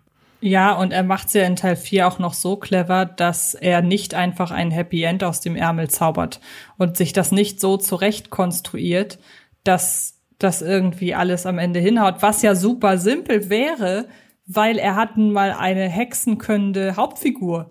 Und im Zweifel, das ist ja eigentlich der beste Joker, zu sagen, anhand der räumen wir das Problem aus dem, äh, aus dem, aus dem Weg. Aber genau das macht er ja nicht, sondern er bemüht sich ja nach einer Lösung zu finden, ohne dieses, ohne diesen. Ja, also es ist von allen Konflikten in den Bibi und Tina Filmen bisher der, der am schwersten erkämpft wird. Und er wird halt von innen mhm. heraus erkämpft. Also es muss ein Wandel in den Schurkenfiguren sozusagen stattfinden. Ein innerer Wandel aus gut zureden innerhalb der Familie. Und Bibi war so gesehen jetzt nicht komplett nutzlos, weil sie ja mitgeholfen hat, da wenigstens Denkanschlüsse zu machen, weil wäre ja langweilig, wenn eine Protagonistin gar nichts erreicht. Aber in der ja. Theorie hätte es dieses Ende auch ohne Bibi geben können. Es wäre dann noch schwerer vielleicht geworden, aber es ist nicht ihre Leistung. Und ich glaube, es ist einerseits wichtig, äh, einfach für die dramatische Schwere. Es ist ist kongruent, kongruent zu der Entwicklung der Reihe. So, es wird immer, obwohl die Filme schräg bleiben, wird es irgendwie weniger magisch. Und es ist wichtig, und da sind wir noch bei einem Aspekt noch von dem, es, es würde sich schon ziemlich rassistisch anfühlen, wenn halt die südosteuropäische Familie, die das Kind, die diesen Kind zurück nach Hause verschleppt, wenn da halt dann die blonde, weiße Hexe vorbeikommt, um dem beizubringen, das ist aber nicht nett, was ihr da macht. Ja. Denn das ist ja die eine Sache, äh, wenn das für dich okay ist, würde ich den Punkt jetzt ansprechen. Und bitte vergesst alle Konnotationen, die ihr mit dem folgenden Begriff habt, weil der ist ja noch negativer behaftet als ich, wie ich ihn jetzt anbringen werde. Aber leider ist Lea von Acken in Tovabo total für mich ein sehr gutes Beispiel für den Terminus Fehlbesetzung. Denn sie spielt das super. Mhm. Sie ist großartig in dem Film. Man, wann ist Lea von Acken nicht toll? Aber halt Fehlbesetzung ja. im Sinne von, du hast da eine Figur, die sich letzten Endes als Albanerin herausstellt, die vor ihrer rückschrittlichen Familie flieht. Und Lea von Acken ist halt so kreidebleich wie wir, du und ich, Antje, wie äh, Lina Larissa, ne? Und ihre rückschrittliche Familie hat halt eher so einen südländischen Turn.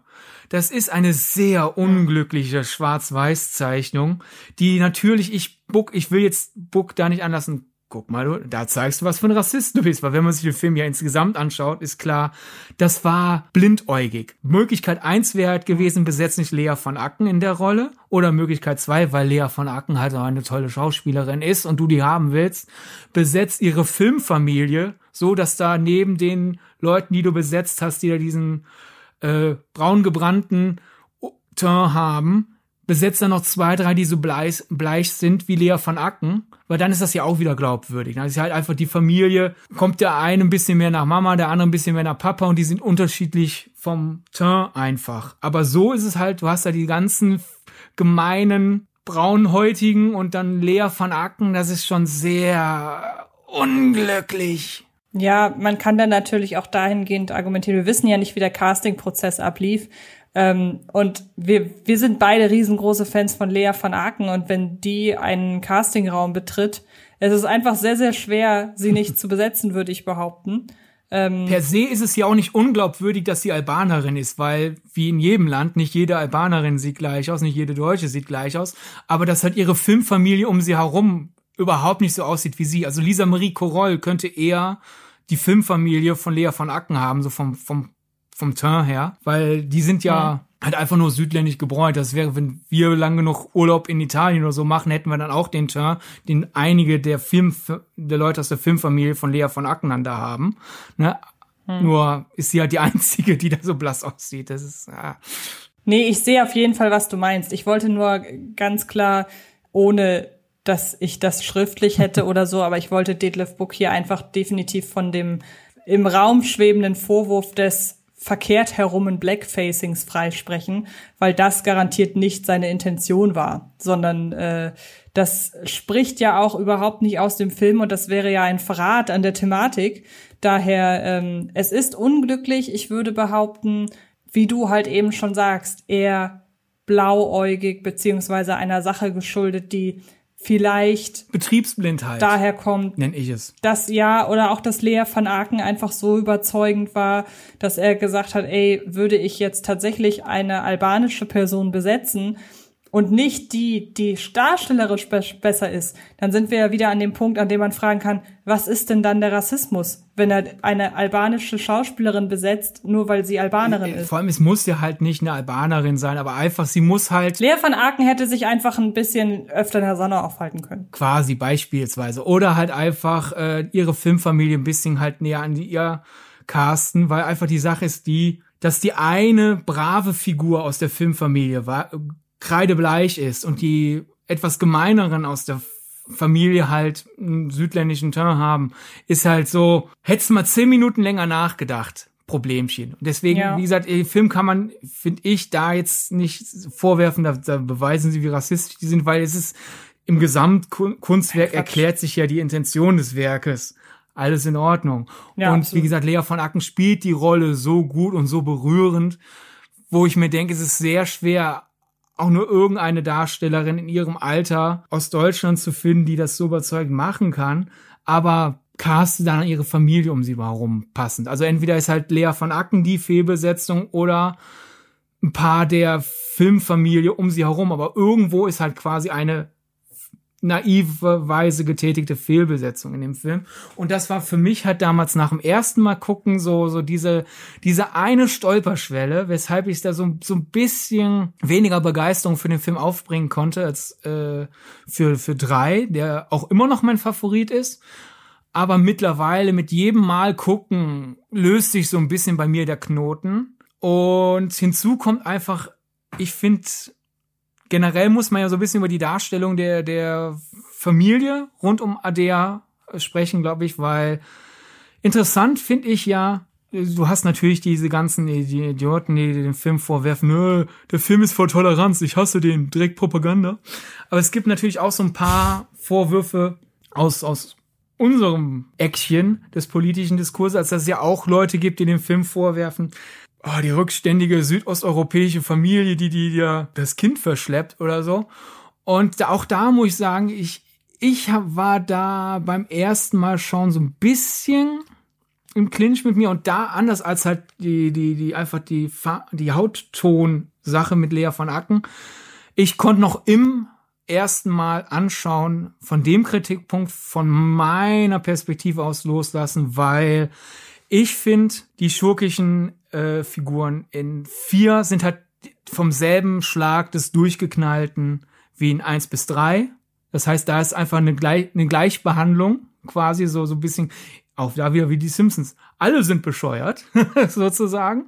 Daher, die sind jetzt für mich weniger äh, rassistische Karikaturen von Albanern, sondern die sind für mich Schurken auf Bibi und Tina Logik, die außerdem in diesem Fall Albaner sind, statt halt wie Hans Kargmann Deu Deutsche nach wer weiß wie vielen Generationen.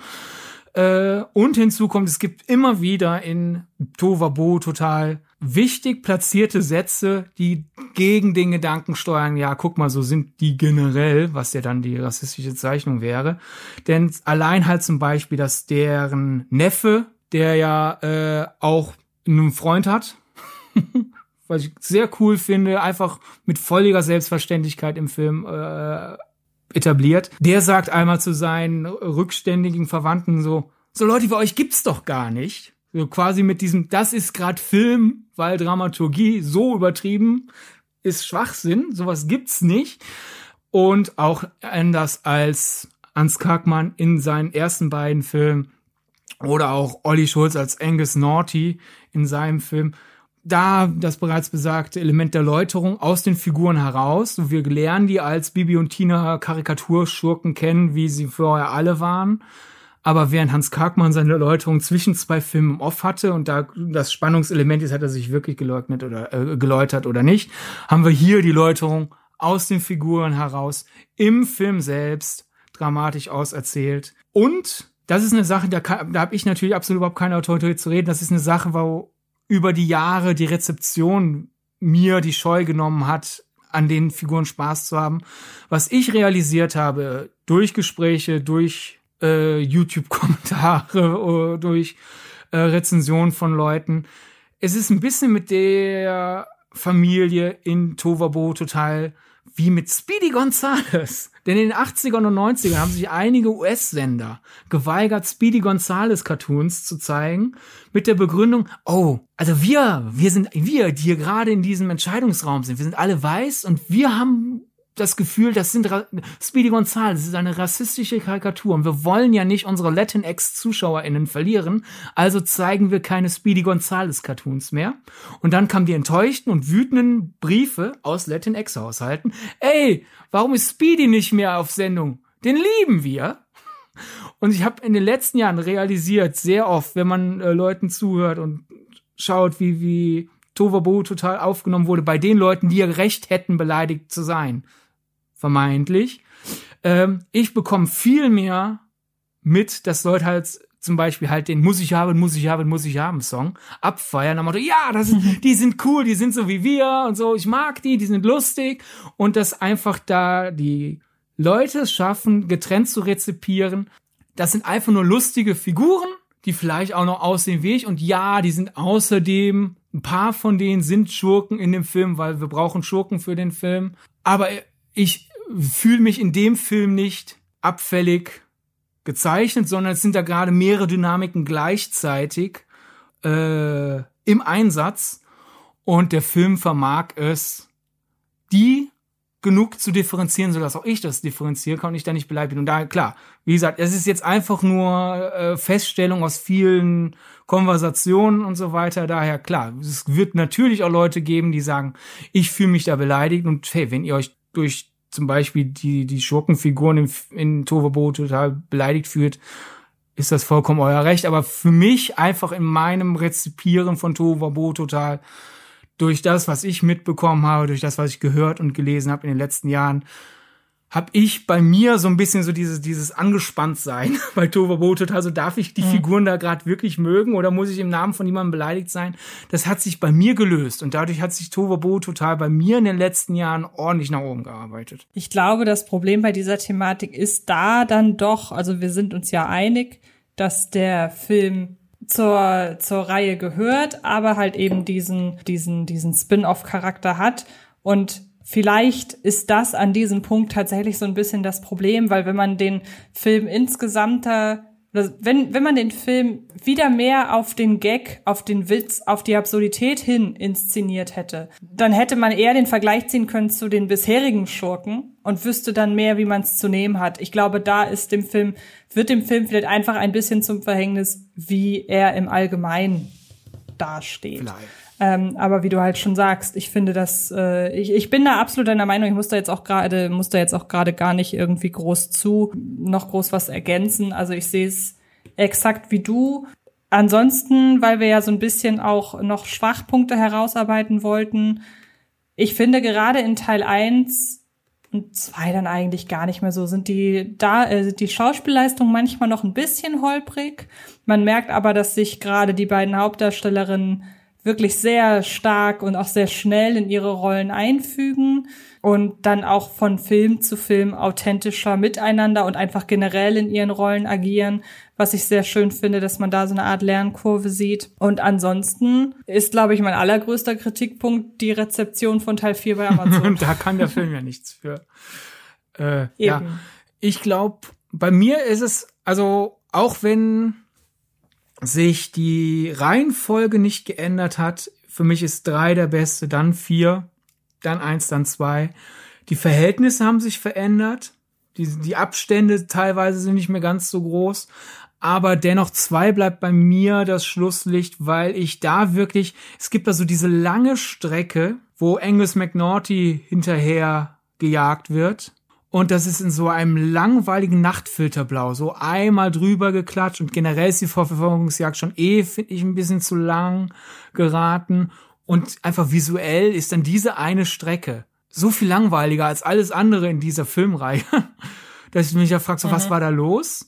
Und dann kommen die zu, es deutet an, das Finale zu sein, dann kommt das wahre Finale ja noch auf dem Maskenball, das wieder dann dieses schöne Bunte hat und da passiert mehr. Also ich habe da quasi ein angetäuschtes Finale, das visuell uninteressant ist und so mit dem Film so ein bisschen ausbremst. Das ist so der eine große Kritikpunkt. Aber sonst äh, muss ich sagen, die, die, obwohl ich ja schon von vom ersten Gucken an viel für die übrig hatte, wachsen die für mich immer und immer mehr.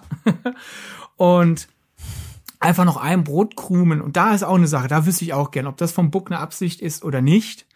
Äh, bei vier, sobald wir dann halt im Film ist es Albanien, gedreht wurde in Kroatien, sobald wir halt in der Heimat von Adea sind. Ich habe da jetzt beim neuesten Gucken einfach mal so dieses, das wirkt sehr wie in einem Emir Kusturica Film. Also der hat ja zum Beispiel On the Milky Road gedreht, Underground, das Leben ist ein Wunder.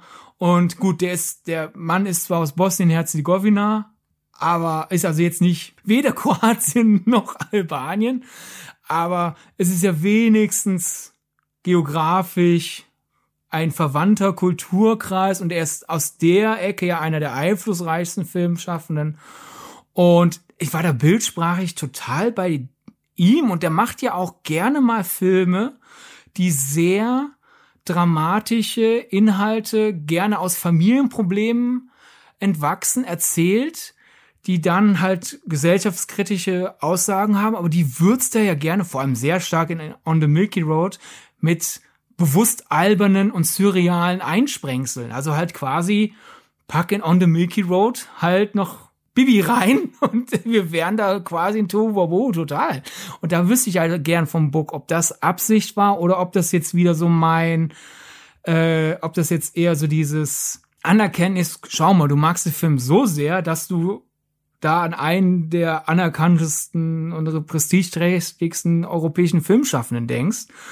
So oder so, egal ob bewusste Referenz oder halt sich aus Versehen in diese Nachbarschaft quasi inszeniert, einfach Hut ab, ne? Also da, dafür, dass ja manche die Filme so weglachen, wenn ich bei äh, Tohuwabohu total an Emi Kusturica denke, dann würde ich mal sagen, Leute, ihr, ihr schenkt Tohuwabohu total zu wenig Respekt, wenn ihr ihm keinen Respekt schenkt. Ja, also in diesem Sinne, wenn Detlef Book das hier hören sollte, du, sie, ich glaube, ich habe ich hab ihn ja schon zweimal interviewt. Ich glaube, wir sind per Du. Äh, bist herzlich eingeladen, uns nochmal Rede und Antwort zu stehen. Und da er ein, äh, ein deutscher Filmschaffender ist, finde ich das vielleicht ja auch gar nicht so abwegig. Versteht er wenigstens unsere Frage? Eben, genau. Dann lass uns doch an der Stelle noch einmal ganz kurz auf die Serie eingehen. Ähm, ich glaube, man muss nicht viel mehr sagen, als dass, obwohl die, die Serie von demselben Team ist, außer natürlich mit äh, anderen äh, Darstellerinnen vor der Kamera, die jetzt auch demnächst ihren eigenen Film bekommen. Bibi und Tina einfach anders, auch wieder von Detlef Book. Der ist zum jetzigen Zeitpunkt aber noch nicht erschienen. Das heißt, wir können nur darauf hinweisen, dass es diesen Film geben wird und er ist die Verfilmung oder die, die, der Anschluss an die Serie mit den Darstellerinnen und Darstellern aus der Serie. Ich sag tatsächlich, ich habe die Serie nicht zu Ende geguckt. Ich habe sie angefangen und erkenne auch die Grundzüge dessen, was den Film ausmacht, muss oder was die Filme ausmacht, muss aber ganz klar sagen, Detlef Book hält sich hier dann doch sehr zurück in seinem Wahnsinn und fährt, ich habe es in meiner Review damals als er fährt mit angezogener Handbremse geschrieben und das kann ich nur noch mal äh, noch betonen, weil ich finde besser kann man es nicht beschreiben. Und es ist vielleicht, wenn man so will, wenn man es positiv formulieren will, ist es vielleicht ein ganz guter Einstieg in, wenn, wenn man sich nicht sofort traut, irgendwie da groß sich auf die Absurdität der Filme einzulassen. Aber für mich fehlt da was, für mich fehlt da der Biss, für mich fehlt da der Witz, für mich fehlt da die Exzentrik.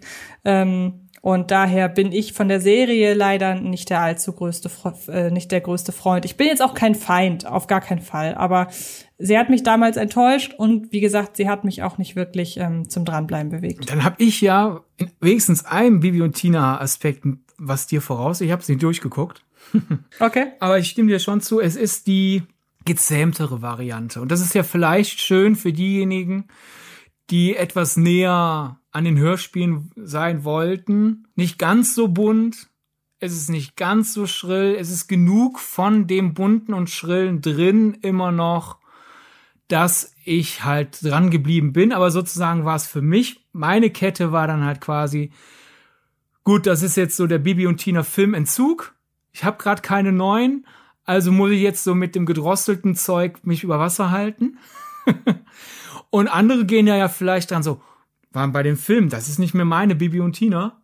Und vielleicht sind die da näher dran. Also das ist deutlich stärker die Kindervariante plus als Erwachsene kann man es aufgrund dessen, dass es gut genug gemacht ist, auch noch schauen. Aber sozusagen hätte ich die Filme vorher nicht gesehen, wären die Anreize für mich viel weniger da gewesen. Also ich habe jetzt halt dank der Filme genug von dieser sentimentalen Vorbindung zu den Figuren, dass ich jetzt halt auch bei der harmlosen Variante denke, ach komm, jetzt bleibe ich dran. Und es hat, es, jede Folge hat genug kurze Momente, ich halt da wirklich denke, ah, weißt was, das war interessant genug, dass ich auch wirklich die nächste schaue. Und da sind wir ja jetzt bei die, die Darstellerinnen Katharina Hirschbeck und Harriet Herbig Matten spielen die Figuren da definitiv jünger als die sind. Also bei Lina Larissa und Lisa Marie Koroll habe ich schon das Gefühl, auch wenn nie Zahlen genannt werden, wurden die angehalten, spielt die, als wäre, spielt die Figur, als wäre sie so alt wie ihr. Und bei Katharina Hirschberg mhm. und Harriet Herbig Matten habe ich das Gefühl, so spielt die noch mal ein paar jünger als ihr seid. Und wir kleiden euch auch entsprechend ein. So, das ist jetzt wirklich so die kindliche Bibi und Tina. Und da bin ich natürlich sehr gespannt. Also basierend auf dem bisherigen Material aus fünf, aus dem Trailer und Teasern, glaube ich, wir näher, das, das ist, wir nähern uns dann wieder der Filminterpretation an im fünften. Ja. Das glaube ich auch. Und was ich halt wiederum fast gut finde, ist, du hast ja das gleiche Setting, du hast den Martinshof, du hast im Großen und Ganzen denselben Kosmos, aber andere Figuren, dass man dann sagt, wir sind aber nun mal jetzt was anderes, wir sind nicht mehr der Film, dass man dann sagt, ich passe mich ein bisschen zum einen dem Medium an, vom Tempo her. Also er kann ja jetzt nicht eine komplette Serie in dem Tempo machen, mit dem er die Filme macht. Und auch vielleicht einfach so ein bisschen vom Stil her finde ich dahingehend dann auch legitim. Also dass man dann schon sagt, ich grenze mich ein bisschen davon ab. Es sind nicht mehr die Filme, es sind nicht mehr die gleichen Darstellerinnen. Dahingehend hat beides absolut, hat auch die Serie absolut ihre Daseinsberechtigung. Und ich finde das ja sehr sympathisch, dass er offenbar so in dieser Welt diese Welt so liebt einfach, dass er halt sagt, so, jetzt mal auch noch eine Serie draus. Das finde ich ja total toll. Daher finde ich es auch total legitim, die Serie so anzugehen. Nur ich bleib dann einfach bei den Filmen und für mich ist die Serie einfach nichts. Aber das ist ja auch, wie gesagt, ist ja völlig okay. Also wäre die Serie meine erste äh, Begegnung gewesen, wäre es dann schwerer für mich geworden, mich für die Filme zu begeistern, weil ich denke, es sind dieselben Leute. Ja. Hat mir schon nicht so viel getan. Warum soll es jetzt im Kino funktionieren? Aber da ich halt durch die Filme zuerst gegangen bin, war jetzt die Serie, das war jetzt für mich halt die Rampe, erst wieder runterkommen und jetzt wieder Anlauf nehmen für den Film. Und so hat's für mich funktioniert. Aber das ist ja auch eine sehr spezielle Herangehensweise gerade wirklich. Und ich glaube, wer im mhm. Kernzielalter ist, ob man da jetzt die Zeichentrickserie schaut oder sich diese Realserie anschaut, ist da tonal nicht ein großer Unterschied und das wird funktionieren. Aber ja, ne, ist halt so, so, so eine Zwischenphase in, in meiner Herangehensweise. Wir haben vorhin bei den Kritikpunkten einen vergessen, nämlich so ein bisschen das unglückliche Marketing bei dem, wie ich finde, besten Teil Mädchen gegen Jungs. Denn wenn man den Film nicht gesehen hat und sich dann den Trailer anschaut mit dem Song, und ich verstehe, was man den Song reingenommen hat, weil das ist der Kracher aus dem Film, aber wenn man keine Ahnung hat und sich dann den Trailer anschaut und das Poster, dann denkt man ja, oh, das ist so ein Film, der so den Mädchen gegen Jungs Klischee-Kampf ja eher anheizt, statt ihn zu kritisieren. Und da bin ich wirklich verwundert. Vielleicht liegt es einfach am Erfolg der ersten beiden Teile, dass denen das nicht stärker ähm, Beinchen gestellt hat. denn der Film ist da ja deutlich fortschrittlicher, als das Marketing es ihn aussehen lässt. Im Film wird ja wirklich sehr gut erzählt. Wir sind jetzt äh, beim Sommercamping und da ist ein großkotziger Junge, der meint, sein mickriges Ego mit blöden Sprüchen auf, äh, aufwiegen zu müssen. Und so wiegelt er das ganze Camp auf in einen idiotischen Geschlechterkampf. Und quasi der Film ist nicht sexistisch, sondern die Figuren sind sexistisch und die werden sexistisch wegen eines miesen blöden Pupskerls, den Phil Laude so gut spielt. ich liebe es, ihn zu hassen in dem Film. Also das ist wirklich großartig. Und daher ist das ja, der Film ist die Antithese zu seinem Marketing. Und das ist schon High-Stakes-Poker, dass das funktioniert hat. Äh, es, es, ist ein ähnlich großes Risiko wie halt äh, Tova Buhu total so nach dem Motto, ich fahre so nah ran an die Klippe mit einigen meiner Entscheidungen wie möglich, aber dann nehme ich rechtzeitig so die Kurve. Äh, hätte schief gehen können. Mhm. Hat's aber zum Glück nicht. Ja, das stimmt auf jeden Fall. Und ansonsten zum Film, der tatsächlich im Kino erscheint und nicht bei Amazon Prime. Für mich war es eigentlich im Vorfeld klar, dass wenn ein neuer Bibi und Tina Film kommt, dass der ins Kino kommt, weil ist ja nun nicht so, als wären die anderen Filme nicht erfolgreich gewesen. Im Gegenteil. Klar, wenn man jetzt argumentiert, ja, aber er ist ja von Amazon Prime. Ich kann auch dahingehend verstehen, ja, dass man denkt, okay, dann kommt er wahrscheinlich nicht ins Kino, aber umso besser, dass das doch kommt. Ähm, und was ich bisher von dem Film weiß, ist das Wissen, das ich vom Trailer habe. Mehr kann man da, äh, kann ich da nicht zu sagen. Also schaut euch unbedingt den Trailer an. Was ich sehr schön finde, ist tatsächlich, dass die, dass der Cast sehr angenehm unbekannt ist. Also ist klar, es, es spielt einen sehr bekannter mit, das ist Kurt Krömer und ich finde es sehr, sehr witzig. Äh, da bleibt sich Detlef Book absolut treu, beziehungsweise in diesem Fall hat Bettina Burgerding das äh, Skript alleine geschrieben und sie bleibt sich auf jeden Fall dahingehend treu, wie sie die Schurken nennt, weil nach Karkmann haben wir jetzt den äh, Schurken V. Arscher. Also da ist man durchaus äh, auf dieser Ebene geblieben. Und Holger Stockhaus ist ja noch einigermaßen bekannt, aber ansonsten finde ich sehr schön, dass man hier halt nicht die immer wieder auftretenden Kinderfilm-Darstellerinnen und Darsteller sieht. Ja, weil man die halt einfach schon überall sieht und daher umso besser, dass es hier wohl offenbar nicht so ist. Und es geht um Identitätsfindung, es geht aber auch irgendwie um Aliens und ähm, halt um wohl so einiges. Das wird alles im Trailer angerissen und ich finde aber gleichzeitig geht aus dem Trailer noch nicht so 100 Prozent hervor, wie all diese Fäden zusammenlaufen. Das finde ich ganz schön. Aber ich bin sowieso nie der riesige Fan von Trailer-Analysen gewesen, weil man nie weiß, inwiefern sind die wie schon bei Mädchen gegen Jungs irreführend oder inwiefern teasern sie doch gewisse Sachen nur an, die dann am Ende ganz anders aussehen. Deshalb macht euch selber ein Bild, schaut euch den Trailer an, das erwartet euch und dann bin ich äh, im besten Fall genauso gespannt wie ihr. Die größte Gefahr bei Trailer überanalysieren ist ja, finde ich, dass dann Leute sich ihren eigenen Film zusammenspinnen und den dann auch wollen. Ja. So, äh, genau. aus zwei Minuten Werbematerial male ich mir 120 Minuten Film aus oder eher bisschen mehr als 100 Minuten Film und die 100 Minuten müssen das dann auch sein, statt sich darauf einzulassen, was da die Filmschaffenden einem erzählen wollen. Daher kann es natürlich sein und ich glaube, wir werden auf jeden Fall eine Nachklappfolge machen, wenn dann Bibi und Tina einfach mhm. anders raus ist. Aber meine große These ist so ein bisschen basierend auf Teaser und Trailer und so den Songschnipseln, die man da schon rausnimmt. Ich glaube, das große Thema wird Pride sein, was dann natürlich auch wieder dieselben auch, wütenden Amazon-Rezensionen von intoleranten Eltern nach sich ziehen könnte, wie bei Tohuwabohu total. Tja. Ja, genau, das meinte ich mit Identitätsfindung. Da okay, habe ich ja. tatsächlich den Pride-Aspekt gar nicht erst genannt. Passt natürlich auch zum, zum Titel, denn einfach anders, ja, kann man, in, kann man im ersten Moment zusammenlesen. So dieses, ja, es ist halt einfach anders, es ist, äh, ist eben so. Aber ich würde es fast so lesen wie anders sein, einfach ja. erklärt. Und ähm, das, das, also man macht aus dem anders, das Anderssein ist hier nicht kompliziert, sondern das Anderssein ist hier ganz einfach und simpel. Ja. Und es hat ja so gesehen noch den Meta-Aspekt. Äh, ja, das sind jetzt einfach andere Bibi und Tina als aus dem letzten Film. Das stimmt, ja, ja. Ist ja genau. genauso wie, ich finde ja wunderbar den Abschlusssong von Tovabo total. Alles ist Musik, der ja so froh ist und mhm. so positiv und so einen schönen mitreißenden Rhythmus aber Lina singt den so ein bisschen mit so einem leichten Kummer in der Stimme. So da dieses, das ist jetzt mhm. unser letzter Song. Das ist jetzt mein zweiter Abschiedssong ja. von euch. Jetzt ist wirklich Schluss.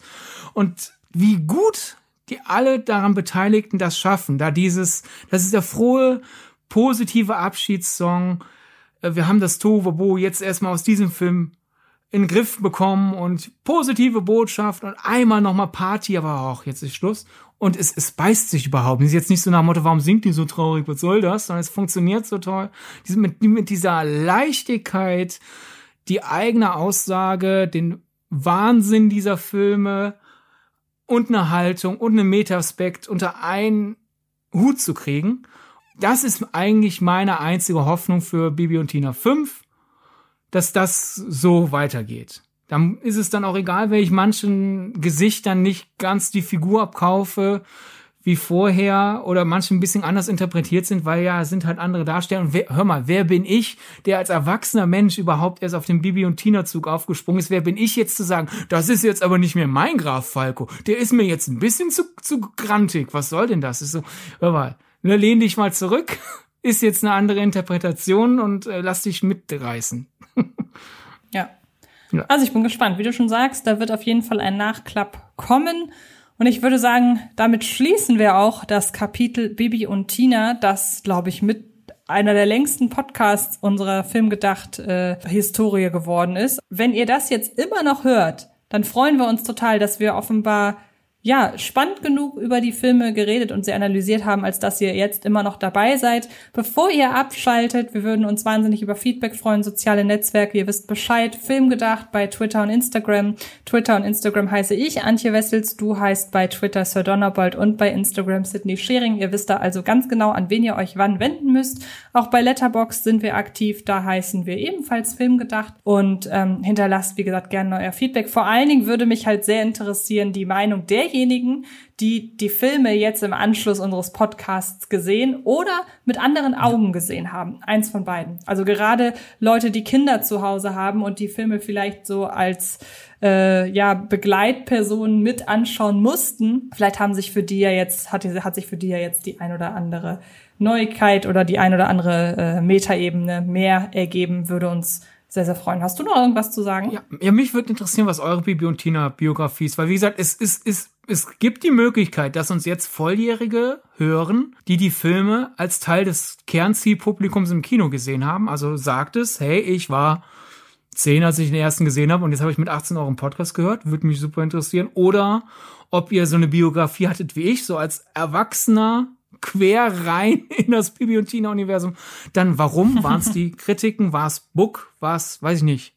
Ich brauche ein neues Musical oder was weiß ich, das von dir ange angesagte, ja, ich musste als Erwachsener mitgucken und irgendwann habe ich es auf einmal gemocht. Also was war eure, was hat euch zu Bibi und Tina geführt? In, in welchen Lebensphasen? Und vielleicht kann man daran ja auch ein paar Thesen ableiten. Also, mhm. was wem am wichtigsten ist weil ich würde mal jetzt steil behaupten, wer jetzt so als Erwachsener quer reingeht wie ich, der schaut dann vielleicht stärker nach den Referenzen, nach dem Metaspaß und so allem. Und äh, wer organisch aus, aus dem Kindergarten herein in die Hörspiele, in die Filme gewachsen ist, wird da vielleicht mehr sich aber an der Reise der Figuren interessieren. Vielleicht ist das aber auch gerade vollkommener Schwachsinn, weil ich sage, und das wird bunt durchgewürfelt, wer wann, wie, warum welche Schwerpunkte setzt. Und daher wäre das einfach spannend, eure Geschichten dazu hören. Oder eher zu lesen bei Social ja, Media. Im, Im, besten Fall erfahren wir das bald. Und ähm, wollt ihr, sollen die jetzt schon erfahren, worüber wir in der nächsten Ausgabe sprechen? Ja, weil heute fiel ja ein paar Mal der Name High School Musical, der Filmname, der Filmtitel, so heißt das. Kluger Mann Der Filmtitel High School Musical fiel heute ein paar Mal und der Hauptdarsteller von High School Musical ist ja Zac Efron. Und da geben wir euch doch mal für nächste Woche die Hausaufgabe. Schaut euch die Zac Efron, Seth Rogen, Rose Byrne Comedy Vehicle Bad Neighbors 1 und 2 nochmal an. Das wird wichtig. Genau. Viel Spaß dabei und dann hören wir uns hoffentlich nächste Woche wieder mit einem komplett anderen Thema. Macht es gut und bis dahin. Ciao. Tschüss. tschüss.